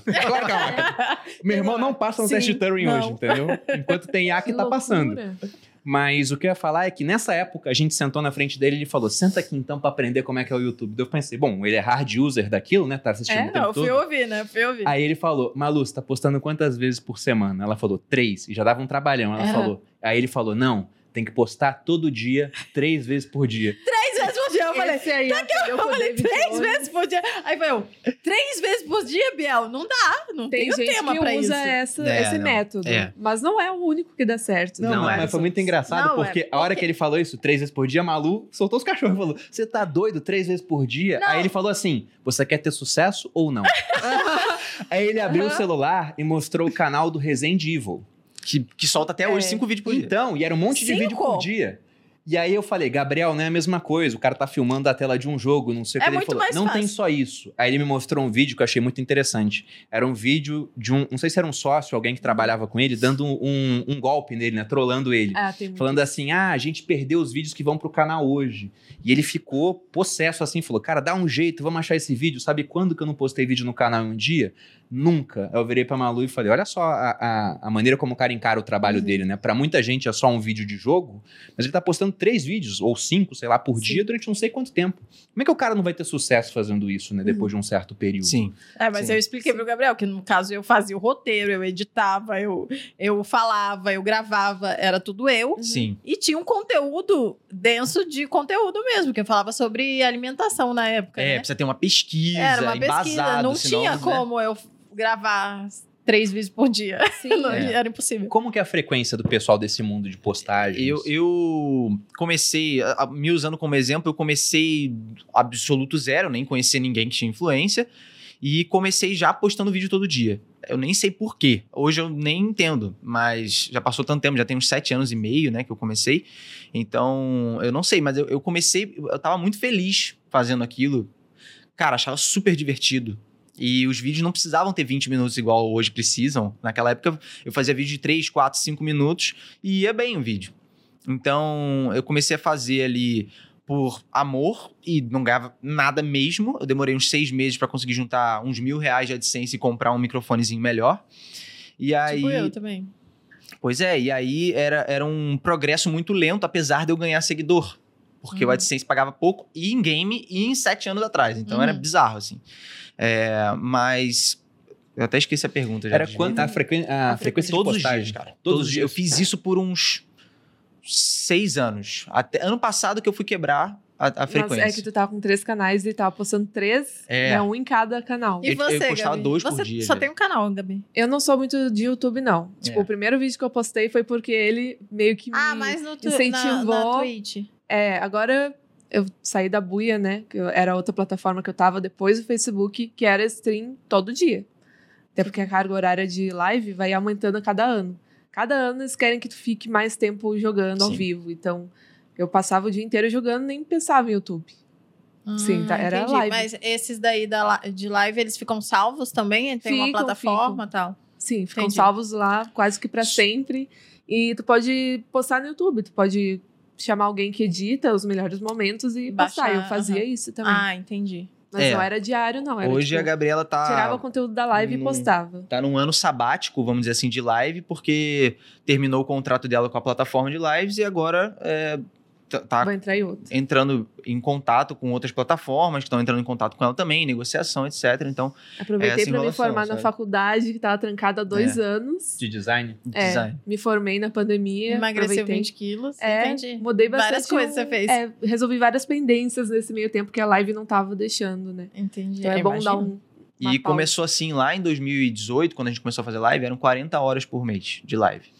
40 horas por mês é, É. mais de uma hora por dia no É, final das contas. aí ó, vai ouvindo. Em 2019, 80. Passou a ser 80 80 Indo- por mês. por mês. Em 2020 manteve 80 para algumas, passou para 100 horas para outras, outras pessoas, dependendo de quem você era, se você quiser manter o contrato alto, enfim. Era pra ser direto, Pedro? Como é que era? É, 20 dias por mês, e aí, de- quer dizer, pelo menos 20 dias por mês de live. E. ah, Porque dá cara, umas é 8 aquilo. horas por dá umas dia. 8 horas por dia. 8 horas por Isso, dia? gente. Ah, Mas, é. mas aí, Fica é, o, vesgo. pessoal, o pessoal assiste? Sim. assiste, né? E aí o que, o que ia acontecendo, o que, o que teve um movimento muito grande na internet era quase que as plataformas sabotando os influenciadores. Por quê? A plataforma virava para o influenciador que botava duas mil pessoas ao vivo na Twitch, por exemplo, tirava o influenciador da Twitch pagando 10 vezes mais, sei lá, 10 não. Cinco vezes mais. Esse influenciador ficava super feliz, é claro, mas ele não conseguia migrar o público dele por culpa da plataforma, da ineficiência da plataforma. E aí a plataforma dizia: você não tá botando número, agora a gente corta seu contrato. Seis meses depois. Aí ele tava sem um e sem outro. E aí não tava ganhando mais nada. Isso aconteceu com centenas de criadores de conteúdo. Com Nossa. várias plataformas que prometem que, tipo, não, aqui você vai crescer, aqui você vai ó, duplicar seu público e ainda vai ganhar dinheiro. E quando vê a plataforma é toda cheia Errada. de problemas, é toda flopada, a galera não vai lá pra assistir games, então a pessoa cai e acaba não valendo nada por ter, sei lá, foi de 2 mil ao vivo pra ter 50 pessoinhas ali. Então a pessoa se sente quase merda, digamos assim, né? A Uhum. pessoa se sente um zero à esquerda e começa a se sabotar também. E a culpa não é dela, né? A culpa é, É. da plataforma, da ineficiência da plataforma. Mas Mesmo assim, ela plataforma perdeu o contrato com uma e com outra, entendeu? pessoa. É, essas plataformas novas, digamos assim, né? É novo pra mim também. Eu nem Uhum. tinha entendido, porque eu conheço a Twitch, porque os meninos aqui, de vez em quando, transmitem na Twitch, Uhum. e aí eu fiquei sabendo que existe, mas eu nem sei. Então tem. Uma das maiores fechou essa semana.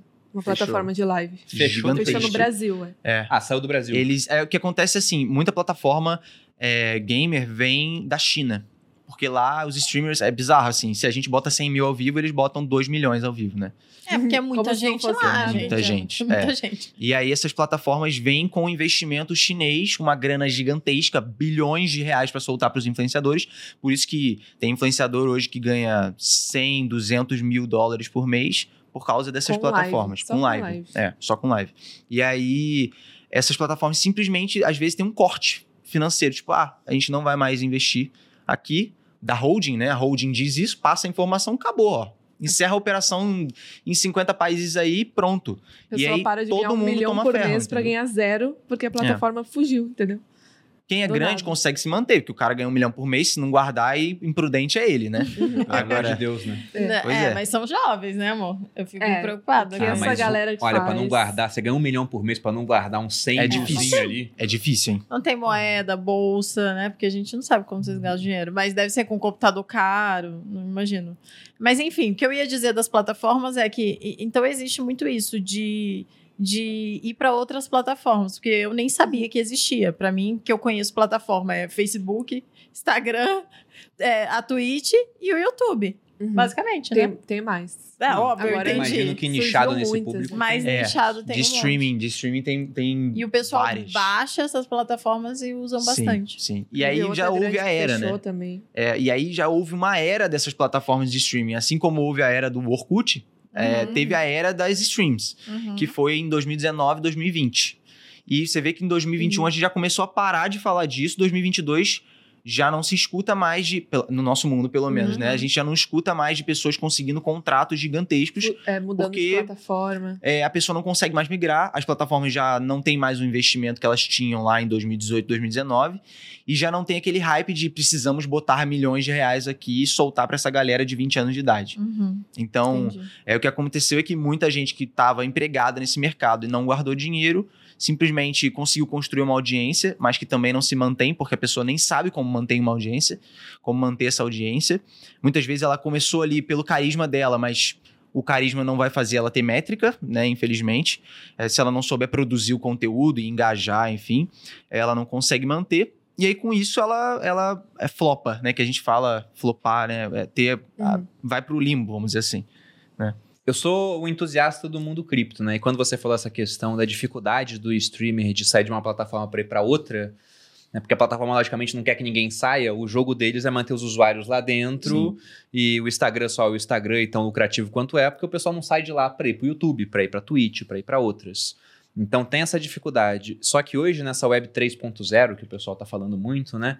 E para quem não sabe, a web 1.0 tem uma imagem que eu acho muito boa, que é aquela web do site com login e senha. O 2.0 Uhum. é você faz o login e senha usando teu perfil no Facebook, Uhum. ou tua conta do Twitter, ou teu Gmail. Legal. Na 3.0 é tudo por uma carteira e o pessoal nem sabe quem é você, é só um código. Eles podem saber se você tornar aquilo público. Quem entra lá, por exemplo, no, naquele site que é o maior marketplace hoje de NFTs, que é o OpenSea, se procurar Bruno Underline Perini, vê minha carteira, vê o que eu tenho lá dentro. Então sabe que aquele código pertence a mim, vê o saldo que eu tenho lá dentro, inclusive, vê tudo.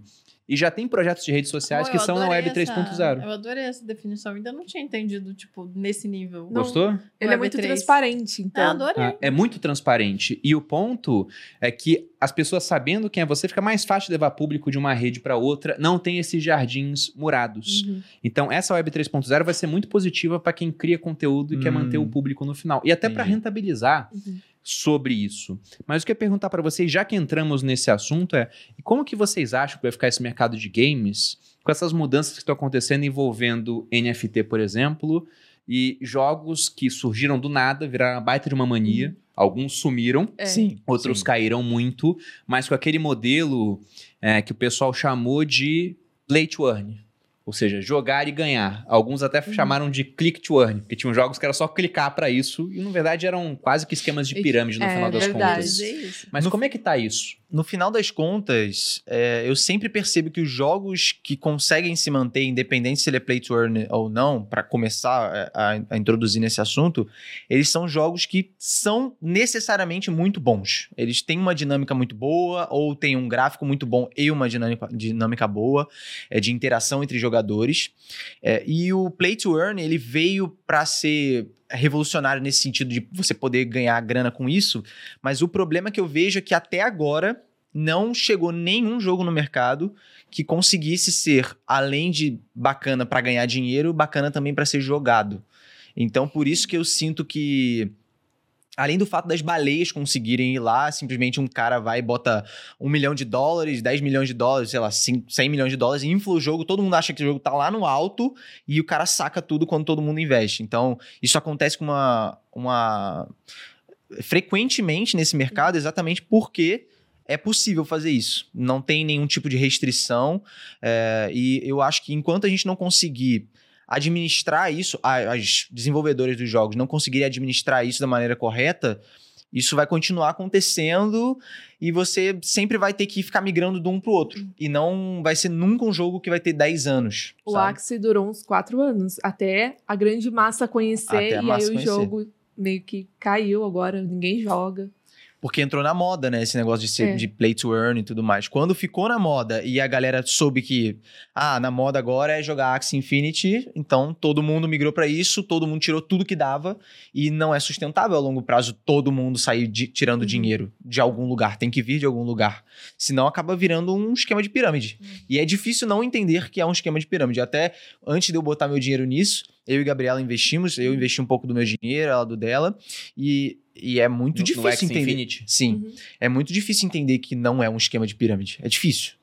É, é complexo pelo seguinte, né? O, o cara ele pensa assim: nossa, como é que eu vou ganhar dinheiro para jogar um jogo? E o X, eu acho que eles tiveram um modelo muito interessante, que vai ser copiado por várias empresas depois. O que eles pecaram é que o jogo é chato.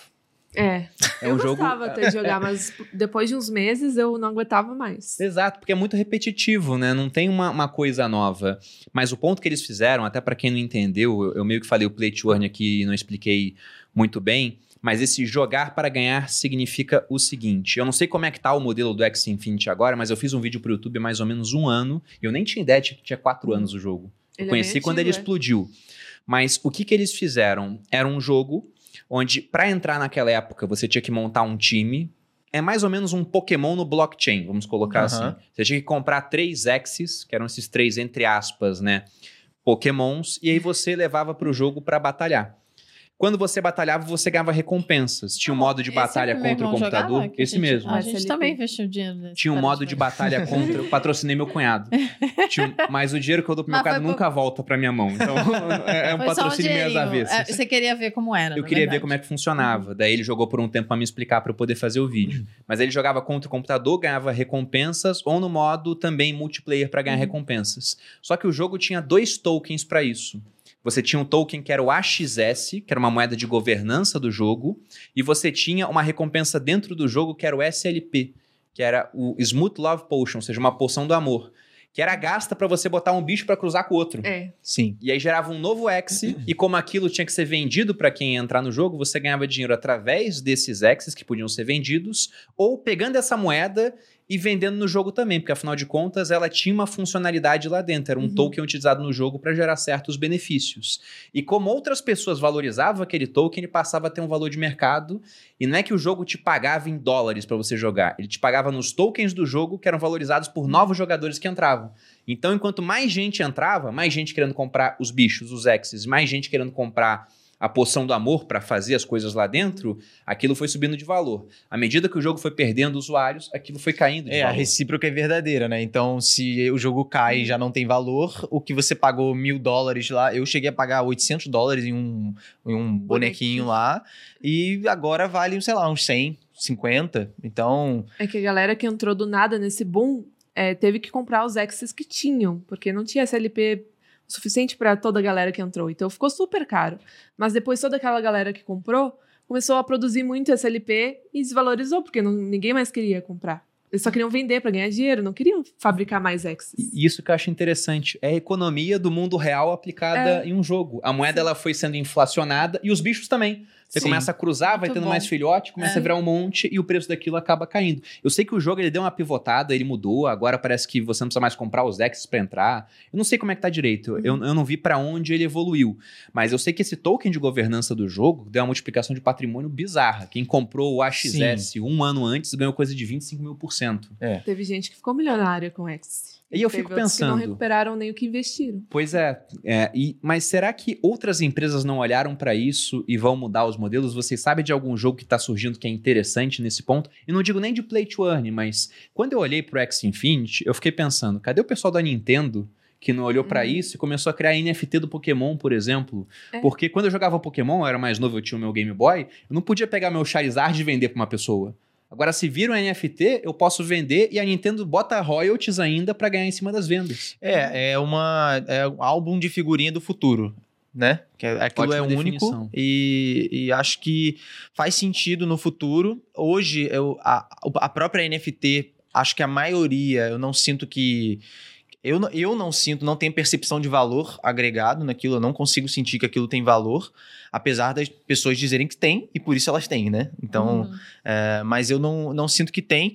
Acho que alguns esporádicos, momentos, por exemplo, o lançamento da NFT, ah, das NFTs de vocês, acho que faz sentido esse tipo de movimento, mas é igual a gente até mencionou antes de começar o podcast, é um tipo de coisa que não é um investimento, é uma Não coisa é. super po- pontual e você tem que quase que ter sorte para aquilo ali decolar ou não Ou né? não. Estar disposto a perder 100% daquilo que você investiu, eu acho que é a prioridade, entrando de cabeça nesse mundo. né? É, eu acho que inteligentemente você deve pensar que um macaco, teoricamente, não deveria valer. Uma ima... Não é um macaco, né? Uhum. Se fosse um macaco vivo, talvez né, a gente poderia. Mas no caso é a imagem Acabamos de de, um perder o- macaco. o Luiz Amel já vai bater aqui nas portas. Mas é praticamente o primo, mesmo né? efeito quando a gente compra, por exemplo, uma bolsa de luxo. Sim. Quem vê? Ah, não vou, não vou pagar 40 mil numa Não, mas bolsa. o homem que fez essa bolsa. É. Vou- Vou mostrar minha Mostra a bolsa. bolsa. Então, tem uma história tem- especial essa bolsa. Então sempre tem um nome. Morreu. O cara que bolsa. Não, é porque. o Malu eu comprou e logo depois o cara pro- morreu Mentira. misteriosamente. então a bolsa já valorizou já. suspeito. Não, é porque como que eu faço pra, pra vender as coisas pro Bruno? Amor, essa bolsa é única. Aí ele é única. Mas essa de fato foi a única que veio pro Brasil. E aí, Uhum. aí o Bruno, não, então compra. É assim E pior que que eu... o cara morreu realmente. Ele fez a bolsa. Não, amor. Pouco tempo depois ele morreu. Esse cara morreu. Não, é o cara que inventou esse modelo de bolsa, não é essa bolsa. Calma, gente. Sim. É a bolsa 19 da Chanel. É, é um- o cara inventou, é uma das bolsas clássicas da Chanel, o modelo. E aí ele morreu. Foi isso. Mas Uhum. não é essa bolsa. Sim. O que deixa a bolsa escassa. Mas, por Isso. favor, continue. Mas é o mesmo sistema de valorizar aquilo por causa da história que tem. E não Exatamente. necessariamente pelo valor material que tem ali. É que não deu tempo ainda da história, né? Uhum. É muito recente. É, muito recente. É, eu acho que, na verdade, as, as NFTs, elas fazem sentido, e a gente pensa assim, quando tem um, um propósito, uma comunidade por trás, e aquilo vai te dar acesso a alguma coisa. Agora, ela por si só, um, tipo, se fosse só um Uhum. macaco, o macaco hoje é uma comunidade. Você tem um macaco, você é foda. É, acho que é bom É, falar. Esse macaco é daquela coleção É, de NFTs. Bored Apes, Isso. que o Neymar, por exemplo, comprou, o Justin E os Bieber. desenhos um são bem Eu gente. acho legais, que o por Neymar sinal. ganhou. Ele ganhou? Tem muitas teorias que dizem que sim, porque ele usa de perfil em tudo, então, Hum, tipo, mas tá, mas a Ele gente tá tem a transação ele registrada também. divulgaria Só se ele ganhou um saldo pra gratuitamente simular a todos compra, os né? dias o negócio que ele comprou. É. Será? Talvez, mas Ou se pra- ele Ah, porque é comprou, esse é o principal mérito do negócio. Né? Não, é porque a gente até fez vídeos aqui no grupo sobre a transação do Neymar, que você consegue ver como é tudo público, onde estavam as Uhum. moedas, pra onde foi. Provavelmente ele comprou numa corretora, acho até que foi o mercado Bitcoin aqui no Brasil. Aí pegou depois e fez a transação e tem um saldo parado lá. Mas pode ser que aquilo seja só Um mostrar a é. movimentação, pra dar, olha, de fato ele comprou. Mas o ponto é que tem tantos famosos dentro que alguns famosos de fato compraram. Sim. E isso é bacana, virou um símbolo de status entre eles. Mas é o que você disse na questão da, do NFT. A gente já tinha comentado antes também, que não é um investimento, né? Porque investimento é, por exemplo, eu comprar uma ação, um título público, e eu entender que aquilo vai preservar, de certa maneira, o principal e me garantir mais no futuro. E com isso é muito especulativo para eu poder falar que é um investimento. Talvez um dia não seja tanto. E embora tenha uma curta história, algumas coleções são muito menos especulativas do que outras. Como, por exemplo, essa coleção, por mais que ela suba de preço e depois caia, ela tem uma certa história porque ela hypou demais. Igual Uhum. os CryptoPunks, que foi a primeira que deu muito hype. Mas eu não penso nem em coleção na questão de NFT, porque, por exemplo, nesse mundo de games, várias empresas proibiam o comércio de itens, né? Sim. Até tem um ponto engraçado. O cara que inventou o Ethereum, que é a, segunda rede mais valiosa do mundo cripto, é o Vitalik Buterin, ele disse que ele inventou o Ethereum porque ele jogava, acho que era LoL, League of Legends, Celo. e ele tinha um Sei lá. item, ou era o Warcraft, era um dos dois. Ele tinha um item muito valioso no jogo. E do nada, a empresa foi lá e tornou aquele item mega valioso em um item comum. E ele pensou, eu tenho que fazer algo para evitar que isso aconteça com as pessoas no mundo. Uhum. Então ele criou um sistema onde, olha, ninguém mais consegue mexer nesse item porque ele é, ele é tá descentralizado, as pessoas não têm como alterar ele num banco de dados e ele vai ficar assim da maneira que ele foi criado. E aí surgiu o Ethereum. Então quando a gente pensa até no Counter Strike, tem aquelas facas que de vez em quando saem falar itens milionários. Isso, eu ia falar. Eu não sei se hoje eles permitem um comércio dentro da plataforma, mas se não permite Sim. dentro, permitem dentro? Na Steam. Na Steam tu compra e vende. Não no. CS. Não, do não é C- dentro do CS, Não. né? Não é dentro. É sim, vai pro jogo. Sim, vai pro jogo, mas não é dentro do jogo. A transação não acontece dentro do jogo. Não. é- é Então, Steam. vários jogos proíbem. Aí o pessoal dá um jeito de fazer por fora. Sim. Sim. Então, o X Infinity, por exemplo, ele falou: não, faz aqui dentro do meu marketplace, porque toda vez que tem transação, como tem uma taxa Ele de ganha royalties nos taxa. bichos, Uhum. eu ganho. Então, Sim. as empresas já estão vendo isso. Vocês estão vendo movimentos assim do pessoal de game mais antigo, Nintendo, outras empresas adotando NFT ou não começou ainda? Não, não sinto que começou ainda, porque o mercado deles. Primeiro que é um mercado muito ainda pouco difundido, né? É, é muita. O que eu sinto é que tem muita desenvolvedora que simplesmente começou agora e desenvolveu um play to earn para ver se jogava aquilo ali, fazia um pump e botava lá em cima o valor, depois sacava tudo. Até o próprio o dono, ele pegava os tokens na metade e botava tudo dele. Então aconteceu muito isso. E aí é, eu, eu sinto um movimento que pode acontecer, pode ser que isso aconteça em determinado momento, da gente ver tokens dentro dos jogos, ou melhor ainda, assim, ele, a galera nova, desenvolvedora nova, perceber quais jogos são tendência e começar a desenvolver jogos similares. Uhum. É, jogos parecidos que são play to earn. Porque aí eles vão conseguir ter o melhor dos dois mundos. Eles vão ter um jogo engajado, um jogo bom de ser jogado e que ainda dá alguma grana. Mas o ponto que eu sinto é que os jogos mais estáveis, eles vão ser aqueles jogos que eles não vão te dar 3 mil, 5 mil reais por mês. Eles vão te dar, sei lá, 500 reais por mês. Vai ser um play to earn, mas não vai ser é, play for earn, entendeu? Uhum. Você não vai só jogar pra ganhar. Esse Entendi. é o ponto. Se Cê- você só jogar pra ganhar, tem um momento que você já, tipo, não perde, perde sentido. Entendi. Os Pra todo jogos mundo. maiores que são muito consolidados, eu acredito que eles não queiram mudar isso, porque isso pode estragar o jogo que É. tá dando super certo há anos e, tipo, de repente, pode ser que seja mal visto, a galera que já joga há anos pense, não, agora vai entrar um monte de moleque só pra ganhar dinheiro, eu vou sair daqui. Então isso pode confundir essa galera gamer que só que joga porque ama e misturar com a galera que joga porque quer ganhar dinheiro. É, eu vejo da seguinte forma. Foi um exemplo muito bom que você deu, Gabi, pelo seguinte. É, NFT pode falar de uma série de coisas. É uma vez conversando com o Breno Perrucha, a gente estava almoçando junto. Ele falou: Cara, vocês nunca pensaram em pegar NFT para usar no serviço de assinatura de vocês? E eu nunca tinha pensado nisso. Eu falei: Uhum. Como assim, Breno? Me explica. Ele falou: Olha só. A pessoa quer pegar um ano de Fin Class. Ela compra o NFT, ela tem acesso ao conteúdo durante 12 meses. Para ter os próximos 12 meses, tem que comprar um outro NFT.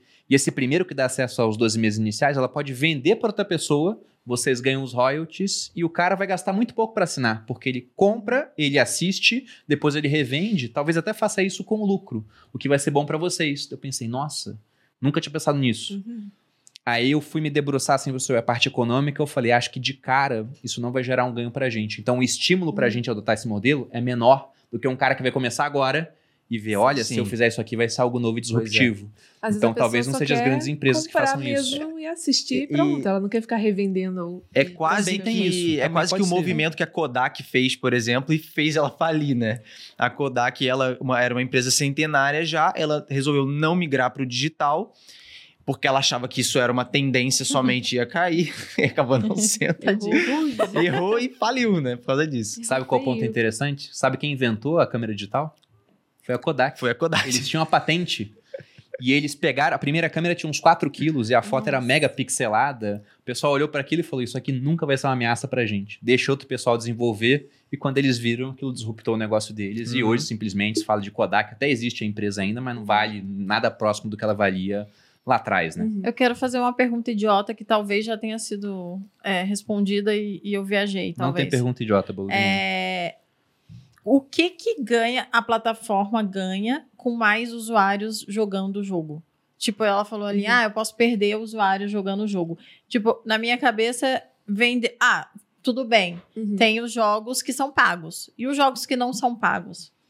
Ué, Até mesmo depende jogos. de como eles querem ganhar, né? É, É, Até existe a jogos monetização, né? gratuitos, eles têm coisas pra comprar dentro que não influenciam no Que teu são os, jogo. os, os Roupinhas. negocinhos. Gema, tipo gema. É pra comprar uma roupinha pro teu personagem, Uhum. entendeu? Que Tá. eles ganham milhões com isso, com roupinha. Entendi. Então, Qual é o jogo que a maior parte da receita vem de venda de skins dessas roupas? Free Fire. É o Free Fire mesmo? É, o Free Fire, ele, por exemplo, toda a receita dele, porque ele é um jogo gratuito, ele é, não ele tem. é gratuito. Ele é Por gratuito. isso que eu tô perguntando. Ah, Sim. não foi tão idiota, então. Tem, não, tem claro roupas do, do skin do PUBG que tu pode vender na Steam que valem 10 mil. É, muita, 20 mil. muito jogo, ele é totalmente gratuito. O, o próprio Clash Royale, por exemplo. Eu depois eu posso até contar quanto eu já gastei no jogo. É, foi bastante. E Isso vai ser um corte bom. Quanto foi? daqui a pouco eu falo, mas o, Deixa eu esquentar um pouco. deixa, deixa a galera engajar. Mas o eu acho que a maioria da galera saca que se não tiver barreira de entrada e eles puderem fazer o máximo de usuários possíveis aderirem ao jogo, experimentarem o jogo e em determinado momento gastarem nem que seja 5 reais com o jogo, já valeu super a pena, porque não tem barreira de entrada, eles não pagam nada pra estar ali. E se o jogo ele se hypa sozinho, ele começa a criar uma comunidade, ele começa a subir ali na- nas trends, por exemplo, de, da Play Store, da Apple Store. Então a própria é, os próprios servidores ali começam a divulgar o jogo. Todo mundo começa a falar do jogo, gente começa a criar conteúdo em cima do jogo e o jogo é disseminado pelas pessoas. Então, é, a maioria das empresas começa a colocar itens é, que são comprados dentro, que, que são. Como é que chama isso? Não é doméstico, é. É, é um item. Caseiro. Não, é um item que o jogo. que não dá Nativo? nenhum benefício pro jogador. Ah, seria alguma coisa. Fútil. Seria supérfluo. Super. É, é que tem uma palavra específica, mas é isso. É um item supérfluo que o jogador É coloca. estético apenas. Opcional. Estético, é isso. A palavra é Opcional. estética, é isso aí. Então é, é um item puramente estético Tipo um que vai te chapéu, uma diferenciar. isso. roupinha, uma case. Igual na vida real, uma bolsa da Chanel. Porque É pra tipo comprar uma bolsa como essa aqui, Meu que Deus, você simplesmente. Não, mas essa bolsa Ela é um aqui. belo eu, exemplo. eu poderia gastar 10 reais pra comprar uma bolsa pra guardar exatamente o que tem aqui dentro. Só Sim. que isso não te daria o status Acho que que tem hoje, uma com o nosso real, não tem nada que compra 10 com 10 reais. É, 10 então, reais é você difícil. deu um pé- péssimo exemplo. Mas Talvez na Shein 20, consiga. lá, né? 50. Mas É, tá, mas, mas o 50. ponto é que seria muito mais barato se fosse pela utilidade prática Sim. disso, comprar uma bolsa barata. Só que tem todos os benefícios não práticos, supérfluos e estéticos Uhum. que essa bolsa dá. Um certo status, a ponto até de poder revender essa bolsa mais cara daqui a algum Sim, tempo. a Pois Chanel é, é, um Como acontece. E é a um mesma coisa acontece nos jogos, né? Exatamente. Então, no próprio Free Fire, por exemplo, tiveram é, skins dentro do jogo que elas. As, as contas que tinham aquelas skins, as pessoas conseguiam vender. Isso é ilegal dentro É. a da ética do Mas jogo, é ilegal. Uhum. Mas muita gente faz. E aí eles começam a É vender. raro, mas acontece muito. A skin foi lançada 3, 4 anos atrás, só apareceu uma vez no jogo, só tem, sei lá, 100 mil jogadores com aquela skin, e o jogo tem, sei lá, 100 milhões de jogadores, então eh, os jogadores começam a perceber que tem valor ali, e os outros jogadores querem ter aquilo, então Um pagam símbolo pra de status É lá dentro do raridade. jogo. o dentro cara do que jogo. fez morreu, né? Isso, isso ajuda Tipo a, a valorizar. Mas veja, naquela sua pergunta inicial, o que, que a plataforma ganha? O Instagram não cobra nada da gente pra gente Sim. criar uma conta lá dentro. Então, quanto mais pessoas em uma rede, e um jogo é uma rede, mais Uhum. valiosa aquela é o rede é. capital que eles têm de gente, né? Exatamente. O É mais gente observando, é mais gente que pode, é, vendo que tem muito público lá, querer pagar por publicidade. A Marvel pode querer criar um item específico lá dentro pra ser no famoso. Fortnite Tem vários, tem vários. isso. Tanto no Fortnite quanto no Free Fire foram parcerias gigantescas que eles já fizeram com é, a, a Marvel, já fez lá Casa de Papel, o Free Fire já fez, collab. E que tipo de coisa você já comprou lá, então, dentro do jogo? Então, é, eu, eu gastei relativamente pouco no Free Fire comparado ao Clash Royale, que foi o jogo que eu mais cresci. Então, no Clash Royale... Como é que fala? Clash Royale. Tá, nesse jogo aí. Não vou repetir. É, você comprou que tipo de coisa lá? É, o que acontece no Clash Royale é a dinâmica é diferente. Então, se você pagar, você consegue abrir caixas e liberar itens pra conseguir Hum. evoluir. Tu acelera o É processo. Você como se você acelera o estivesse passando de... É tipo um... Um clapalços do, É. do... Isso, exatamente. Olha aí, tem Do que The falar minha Sims? língua, amor. A The Sims como é, o, é o jogo que eu é. jogava. É isso. Tu consegue Jovens não atingir esse é bom. patamar jogando durante meses ali. Aham. Anos, Mas né? Só que demora tu pode muito. adiantar esse processo digitando ali. Pagando. Então, o que eu Pagando. passei a fazer é o seguinte: olha, se os vídeos em que eu gasto gemas, que é a moedinha fictícia do jogo convertida pra pra dinheiro real, né? Se os vídeos em que eu gasto gemas eu consigo ganhar bem mais do que o que eu gastei, eu vou passar a fazer muito vídeo gemando. Vale a pena. É, então eu gastei em torno de 100, 120 mil reais aí com o Clash Royale pra ter minha conta toda maximizada, é, todos os itens do jogo, Pera, quanto?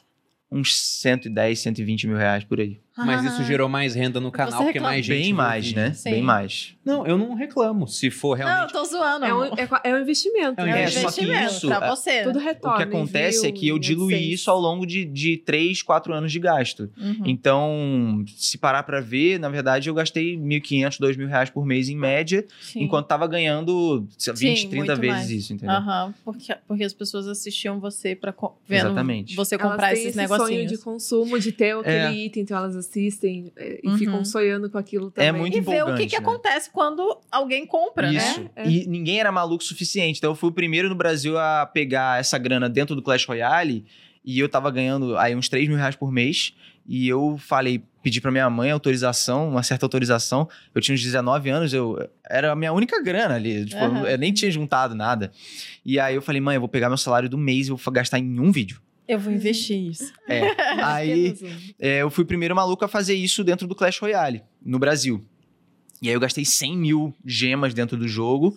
E o vídeo foi, o- foi o meu primeiro vídeo que bateu um milhão de acessos dentro do meu canal. Então ele repercutiu muito ali Uhum. dentro da, da bolha. Então eu consegui virar, o, a- vamos dizer assim, o cara que gasta dinheiro dentro do jogo. Todo jogo que eu entro agora, eu gasto dinheiro, porque eu sei que vai voltar. Dos games. Eu sei que o dinheiro vai voltar O eventualmente. gastador, entendi. a cara dele. Agora, qual desses jogos, ou talvez tenha acontecido em Não, mais peraí, de um, peraí, peraí, eu entendi agora. Você é ruim, mas você paga e vai, vai subindo, né?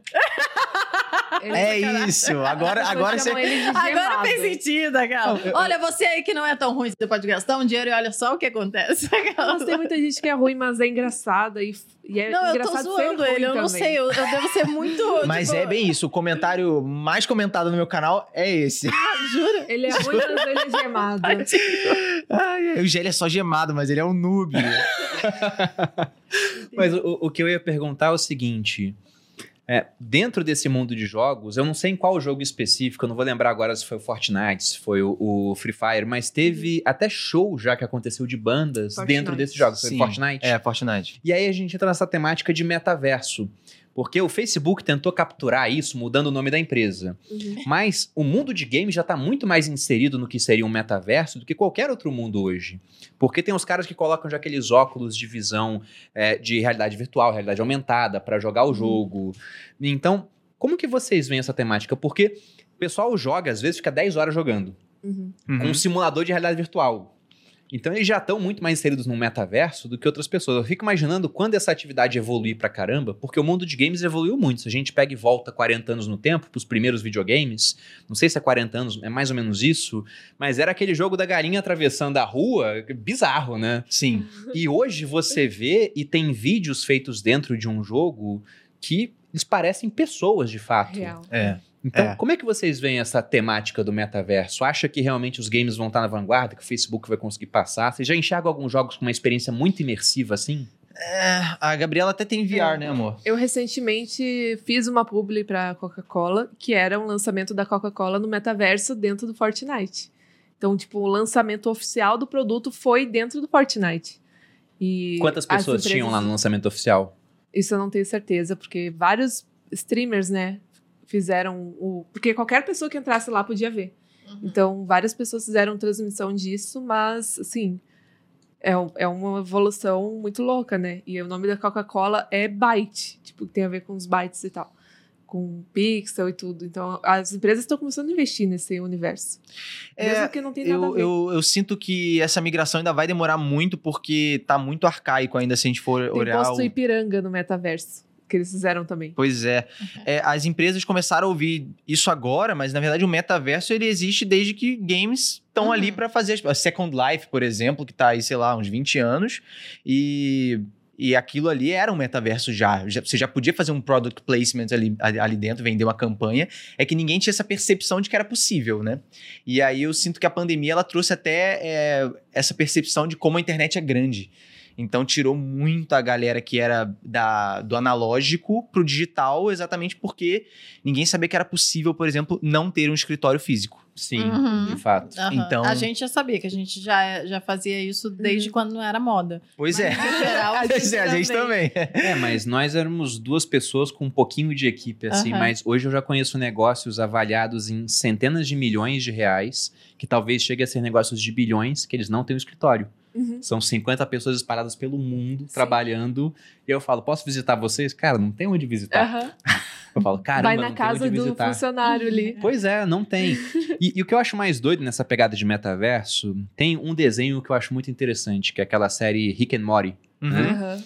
E tem um episódio lá que o Morty ele entra num- numa realidade virtual, que é um jogo chamado Roy. Ele bota um visor, aí ele acorda numa cama pequenininho, falando com a mãe dele: Mãe, eu tive um sonho. Aí mostra ele estudando, indo pra faculdade, casando, pegando emprego, se frustrando, tendo câncer. E- Tratando o câncer, ficando vivo, ele cai de uma escada e morre com 50 anos. Aí ele sai do jogo, ele tira o visor assim, ele volta pra vida real. Aham. Aí o avô dele fala pra ele: Meu Deus, você superou o câncer e voltou a trabalhar naquele emprego bosta. Aí depois o vô dele pega o visor e vai viver essa vida do Roy, né? Aí mostra ele queimando a, a identidade dele, indo pra não sei o quê. O pessoal assistindo, nossa, ele tá levando o Roy pra não sei aonde. Eu fico pensando, cara, e se e a vida for isso já? Uma experiência Uhum. imersiva em um metaverso? Começou. E quando eu morrer, eu tô tirando o visor e falo, é, vamos Eu- fazer de novo um tenho. outro jogo É, parecido. Tem, tem muito isso. É, na verdade, é, é quase que. Assim, a galera que, que a gente troca ideia chega muito nesse papo de, cara, e se a vida já for virtual, né? É, foi uma Porque o que a gente né? É, ou não, né? Mas mesmo assim, do nosso ponto de vista, a vida é uma. É uma. Como é que fala? Alucinação. Uhum. Porque a mesma. A mesma percepção que você tem, eu não tenho, e a gente tá no mesmo lugar. Então, Uhum. é, é uma alucinação muito similar, né? Mas eu não sei se o meu verde que eu tô enxergando é o mesmo verde que você enxerga. Foi uma Uhum. pergunta que eu sempre fiz na minha vida, por exemplo. É, mas, porque a gente não tem como ter certeza. A gente não tem certeza se, o, sei lá, se o gato enxerga cor, por exemplo. Uhum. Que é uma coisa super simples. A gente tem gato o tempo inteiro aí e não sabe. Então, é, é, é- é esquisito, na verdade. A gente pode ser que se contemple com isso no final. Descubra que é tudo uma mentira Ou e nunca VR. descubra, né? Ou nunca descubra. É. Tem uma questão filosófica que o, o René Descartes, que era um, um filósofo francês, ele pensava que era e se tudo isso aqui for uma experiência de um gênio do mal que Uhum. fica me mostrando o que é real ou não, gerou a questão do, do cérebro em uma tigela, né? Cheio de sensores. Então a gente é só um cérebro numa tigela e isso aqui tudo é uma experiência Sim. simulada. E, e era bem interessante. E até tem um livro que eu li, já tem um tempo, chamado Superinteligência. Eu li pelo motivo errado. Eu comprei assim, falei, isso aqui vai me ensinar a ser super inteligente. Não era isso. Ele falava Ele sobre a criação de uma superinteligência, de uma singularidade. Ou seja, a gente já tem algoritmos que fazem algoritmos. Daqui a pouco vai chegar num nível onde esse algoritmo vai fazer um algoritmo melhor do que o melhor É. homem é capaz de fazer. E aquilo vai gerar uma evolução onde você está criando um ser super Tem inteligente, tá criando um algoritmos deus. que fazem música. Tipo, ele pega todos os algoritmos, por exemplo, das músicas do Beethoven e ele cria uma música que o Beethoven faria. Criaria. Baseado em todas as músicas Nossa. dele. É. Não, já, É. tem, já tá em cada coisa e vai evoluir cada vez mais, porque é um processo exponencial. É tecnologia gerando mais tecnologia. E aí no livro ele chegava numa questão: e se essa superinteligência ficar perigosa pra gente? Como a gente se protege dela? E o ponto era: é melhor criar ela em uma realidade simulada. Você cria ela numa realidade falsa e cobre com camadas de realidade falsa para que ela não possa sair de lá. Porque se ela for muito inteligente, ela pode ver isso aqui é uma simulação e tentar ir pra outra. E aí o questionamento dele era: será que isso já não foi feito alguma vez no universo? Isso aqui é uma simulação de várias que existem. Então dá pra viajar muito nesse tema, né? Então pega o seu LSD em casa e acompanha a gente. Nossa. Tô brincando, né, gente? Vamos voltar pra Meu pauta, Deus. porque eu, eu tenho um, um Vai, questionamento amor. interessante. Jesus. E pra pessoa que tá vendo esse episódio e pensa, poxa, vocês começaram, mas foi lá atrás, né? Então Uhum. o mercado não era esse mercado que existe hoje. Vocês se posicionaram em um mercado que cresceu muito e tiveram muito sucesso por conta disso. E hoje já tem muita gente tentando, é um ambiente mega competitivo. O que, que vocês poderiam dar de dicas? Quais são os jogos que são mais interessantes para tentar se especializar? O que vocês fariam se estivessem começando hoje? Eu começaria jogando. Voltando com o Free Fire, eu acho. Free Fire ainda tá em alta. Ou LOL. O GTA também. Um desses três são é, os caminhos mais fáceis, digamos, porque são jogos que estão em alta há bastante tempo e não costumam sair. Então eu começaria jogando esses três jogos. Em dias GTA, Free Fire e. LoL. É. Algum deles, né? O ideal é sempre você conquistar uma audiência que vá te acompanhar. Porque assim, eu sou o cara de um jogo só. Varia, Tem gente é. que é de jogos variados. E a pessoa, ela cresce porque ela joga múltiplos jogos. O eu Alan sou o cara de um jogo por só. exemplo, o Alan Zoca é o maior streamer do Brasil de games. Isso todo mundo concorda. E ele nunca joga o mesmo jogo. Nunca é o Hum. mesmo jogo. Mas o cara é muito carismático. Então, o lance é, pra começar hoje nos games, é ideal que você descubra o jogo que Uhum. você mais gosta entre os jogos mais populares que estão populares há muito tempo. Uhum. Pra que você consiga construir uma carreira dentro Uhum. disso e daqui a dois anos você não tenha a surpresa é, de ter construído sua casa num terreno de areia, né? Num jogo Uhum. que ninguém quer saber mais. Exatamente. E aí eu, eu começaria fazendo vídeo desses Uhum. conteúdos e sempre tem conteúdo pra encaixar com o SEO, por exemplo. Você perguntou pra mim no começo como é que a galera acha meu conteúdo.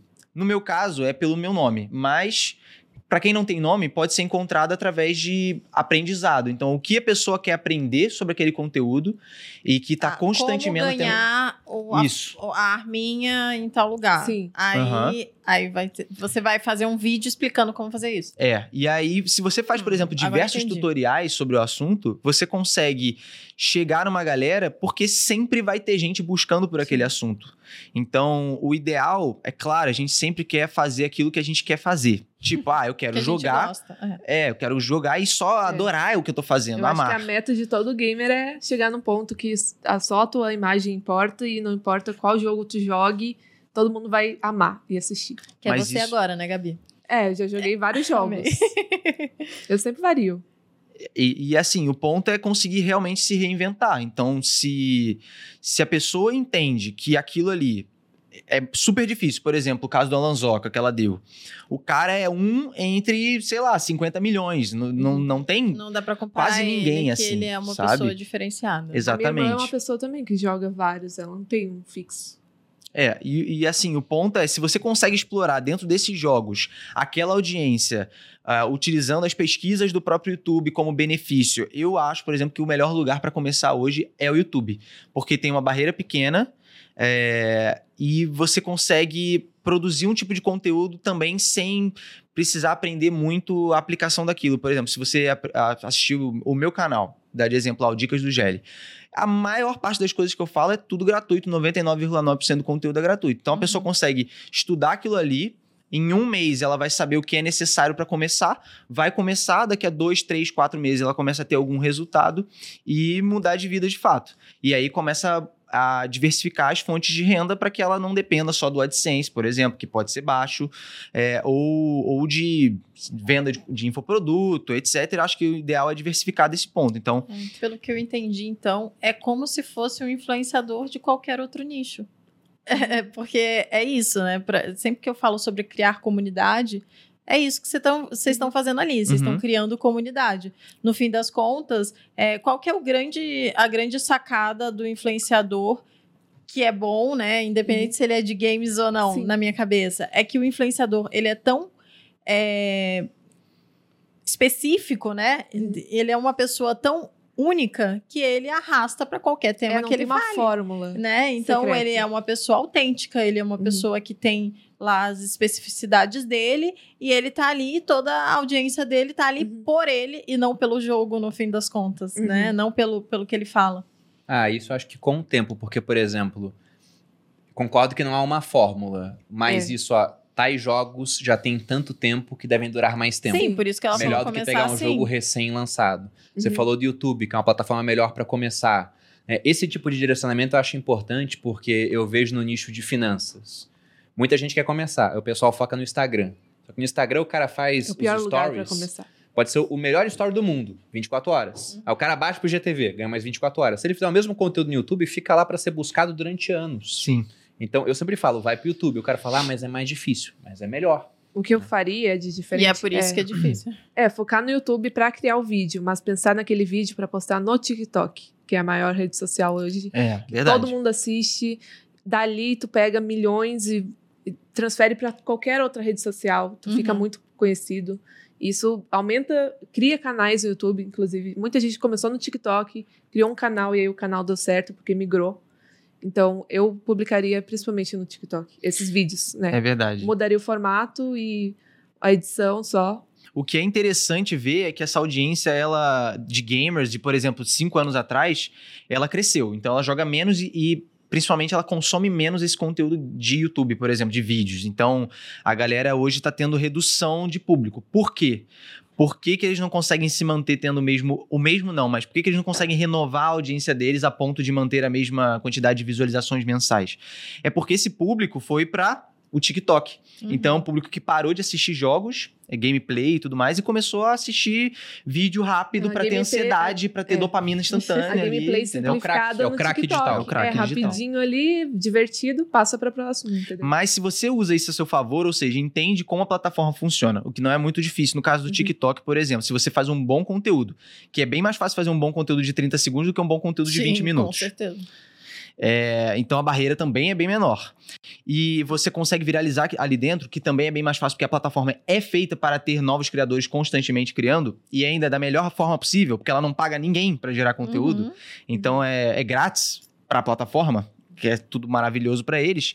Então, dessa forma, a pessoa é impulsionada, mas se ela souber como se guiar naquele impulsionamento, ela consegue levar isso para outras redes que aí sim vão monetizar. Então, no caso do TikTok, e você até mencionou isso, Bruno, de pegar, por exemplo, o corte aqui dos sócios, jogar no Shorts do YouTube, jogar no TikTok, eu não sei se você faz, e mas no Reels faz. também. E no então, Reels. E no Reels também. também. Que tam, tudo, tudo dá certo no ecossistema como um todo. Então você consegue reaproveitar o conteúdo do TikTok para Shorts, para Reels, em todos os lugares dá certo, você crescer uma audiência ali dentro e aí sim você começa a vender, seja publicidade ou monetizar um canal no YouTube e tudo mais. Hoje a hashtag games no TikTok é uma das maiores, até maior que a de maquiagem, Nossa. que não sabe o quanto tem criador lá. Então, tipo, é um lugar perfeito pro, ga pro gamer se proliferar. Pro Nossa, eu tô muito de falar Olha, palavras. Mas o, o, um ponto interessante, achei que vocês iam citar Twitch, alguma coisa assim, e não, não citaram. É porque na questão de ganhar dinheiro, a Twitch só funciona quando tu consegue ser realmente aquela pessoa única em milhões, sabe? Tipo Casimiro, Yoda. é, É muito difícil você conseguir furar a bolha da Twitch e organicamente crescer. É muito difícil. Você precisa. Assim, não no, no caso da Twitch especificamente, mas qualquer plataforma de streaming.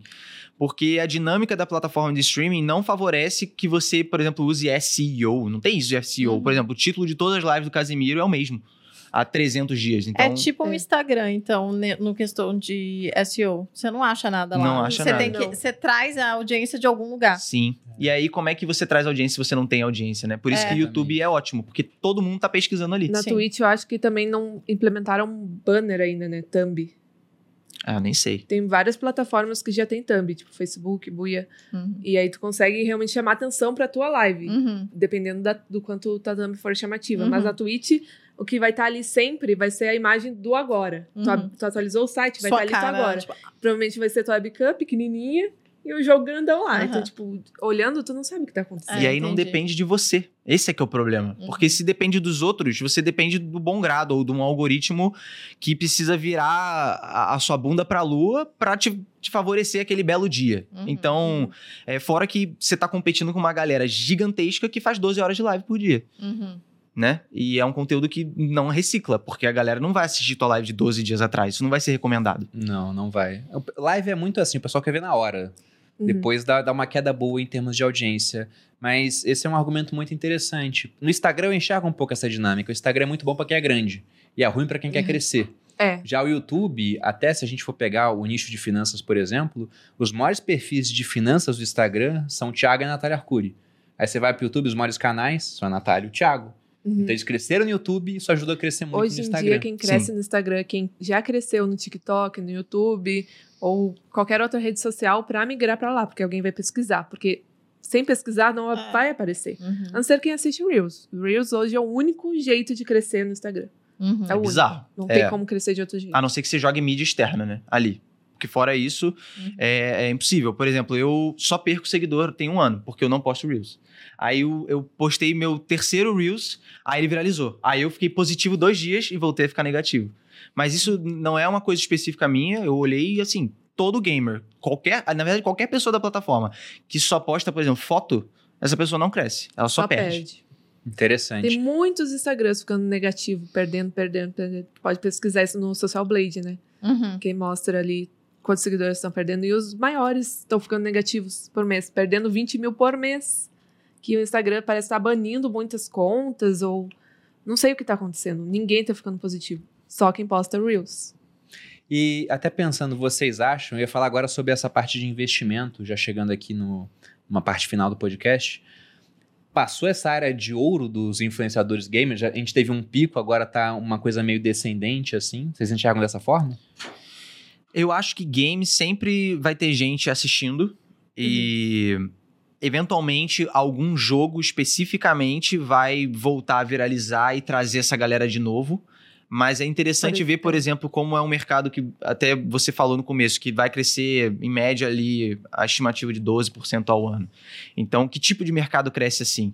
Mesmo que seja menos gente se mantendo assistindo, não necessariamente quer dizer que tem menos gente jogando. Um dos Sim. maiores exemplos disso foi o Among Us, que todo mundo conhece, né?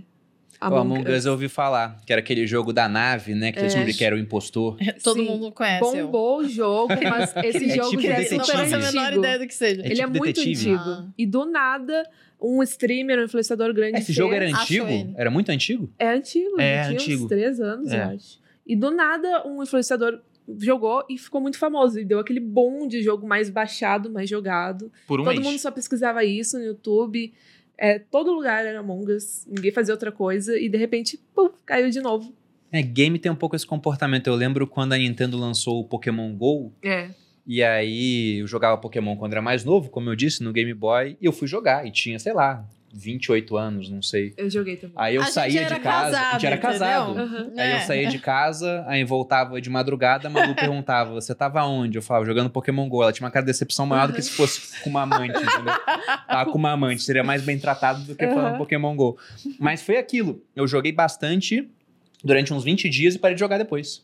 Foi um hype e depois caiu. Mas e eu hoje fico em pensando dia sobre isso. mudou. Mudou? O Pokémon GO é um dos mais jogados do mundo. hoje. Ainda tem muito jogador de Pokémon GO? Tem. Tem. Mas é aquilo, é, é preferível você não ter o pico e ir subindo aos poucos ou mantendo uma audiência, até para que você consiga fazer conversões frequentemente, vender para essa audiência, seja é, utensílio ali dentro do jogo ou qualquer coisa que você possa fazer o jogador ter uma facilitação, sei lá, um facilitador dentro do jogo, do que você ter um pico de um mês e caiu tudo e pronto, você perdeu a audiência. Cadê?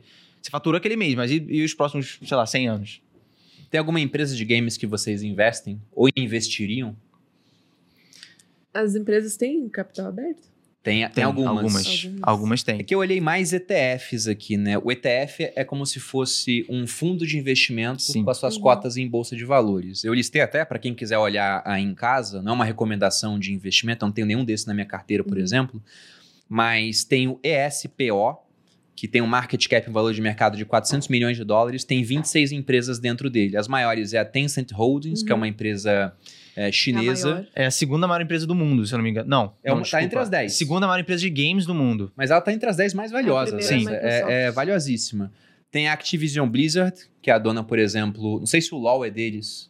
Eles eram do Warcraft. Não, não. O LoL é da Riot Games, né? É, É. Riot. Que, se eu não me engano, tá dentro da Tencent. Faz Uhum. parte. Isso, Sim. é isso mesmo. Tem a Nintendo, que tá dentro desse pool também. E a Nvidia, que vende placa de vídeo pra todo mundo jogar tudo, né? É. No final das contas. Jogar e minerar cripto também. É, a gente comprou aqui umas placas pra, da Nvidia pra minerar cripto. Eu, eu fui meio. Sofri um hate do pessoal de games. Falando Pois assim: é. você tá inflacionando É, você tá inflacionando. que a gente vai usar pra jogar os nossos jogos, né? Eu pensei isso, eu não falei, mas eu pensei isso. Mas tudo tá inflacionado. Olha, que é ó, anônimo. Mas é, tudo, é a competição, coisa. é a competição pelas placas, porque como tá difícil de produzir chip devido à quebra Sim. de cadeias logísticas no mundo, se todo mundo quer comprar a placa para minerar cripto, vai faltar para o mundo de Hum, games, claro. né?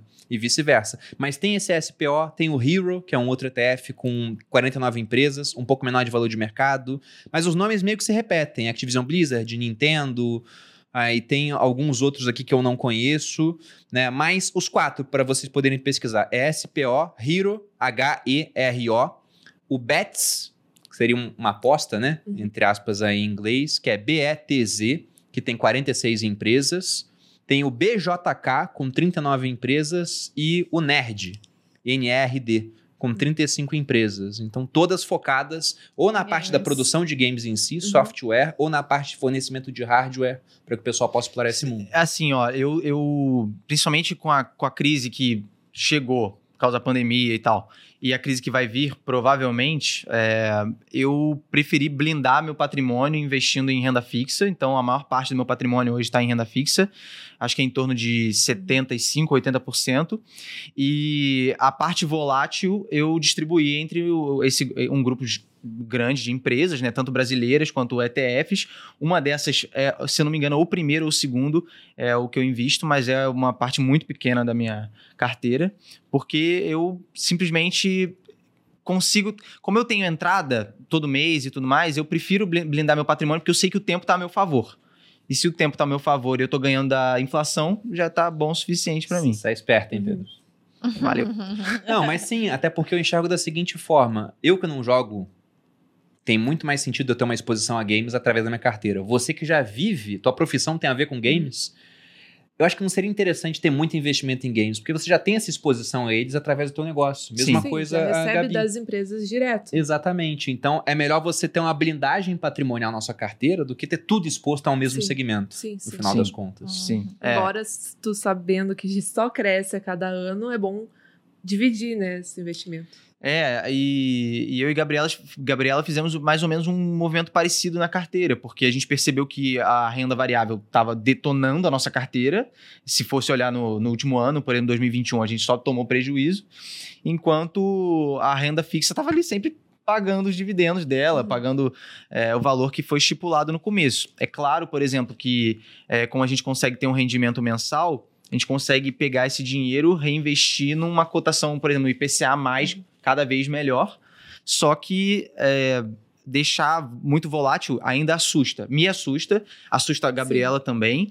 é, e foi um movimento que a gente fez contrário, porque não, eu não sinto que nesse momento eu tô afim de gastar meu tempo me preocupando Uhum. se meu dinheiro tá, tá rendendo ou não. Eu prefiro render meu tempo, botar meu tempo na minha startup, nos meus outros negócios que eu sei que eu vou conseguir gerar é, uma renda volátil, mas que eu vou conseguir é, fazer da maneira que eu quero e eu tenho muito mais controle. Porque Perfeito. Totalmente certo. Faz muito mais Uhum. sentido você focar no seu negócio, que te gera muito mais dinheiro do que, por exemplo, ter que gastar horas por dia para selecionar posições no mercado. É muito mais, Uhum. é muito mais interessante terceirizar isso, inclusive, para vocês, né? Que ganham Sim. muito como empreendedores. Mas da minha parte era isso. Tem mais alguma pergunta, Paulinha? Não, acho que eu já fiz todas as perguntas possíveis. Acho que eu vou jogar um jogo depois. Vou jogar um jogo? É, pra dar uma conhecida mesmo, assim. Ah, a sua um- cara é esse jogo Battle Royale, Não, amor. mas eu sou- Morte, mas sabe, eu vou- chacina. Ia ali. gostar. Mas Não. eu vou só se eu for gastar dinheiro lá, E igual dá o pra jogar nas Porque- Tô te zoando, Pedro. tá tranquilo. É porque ele me deu a abertura. É isso. Então, Bom, pessoal, como que os nossos ouvintes aqui, para quem está ouvindo, ou espectadores, Uhum. encontram vocês nas redes sociais para aprender mais sobre esse mundo, acompanhar o trabalho? vamos ver uns jogos. Eu posto muito no meu Instagram, o lugar que eu mais tenho usado ultimamente, que é Gabizuski, G-A-B-Z-U-S-K-I, e também no TikTok, que é o mesmo arroba.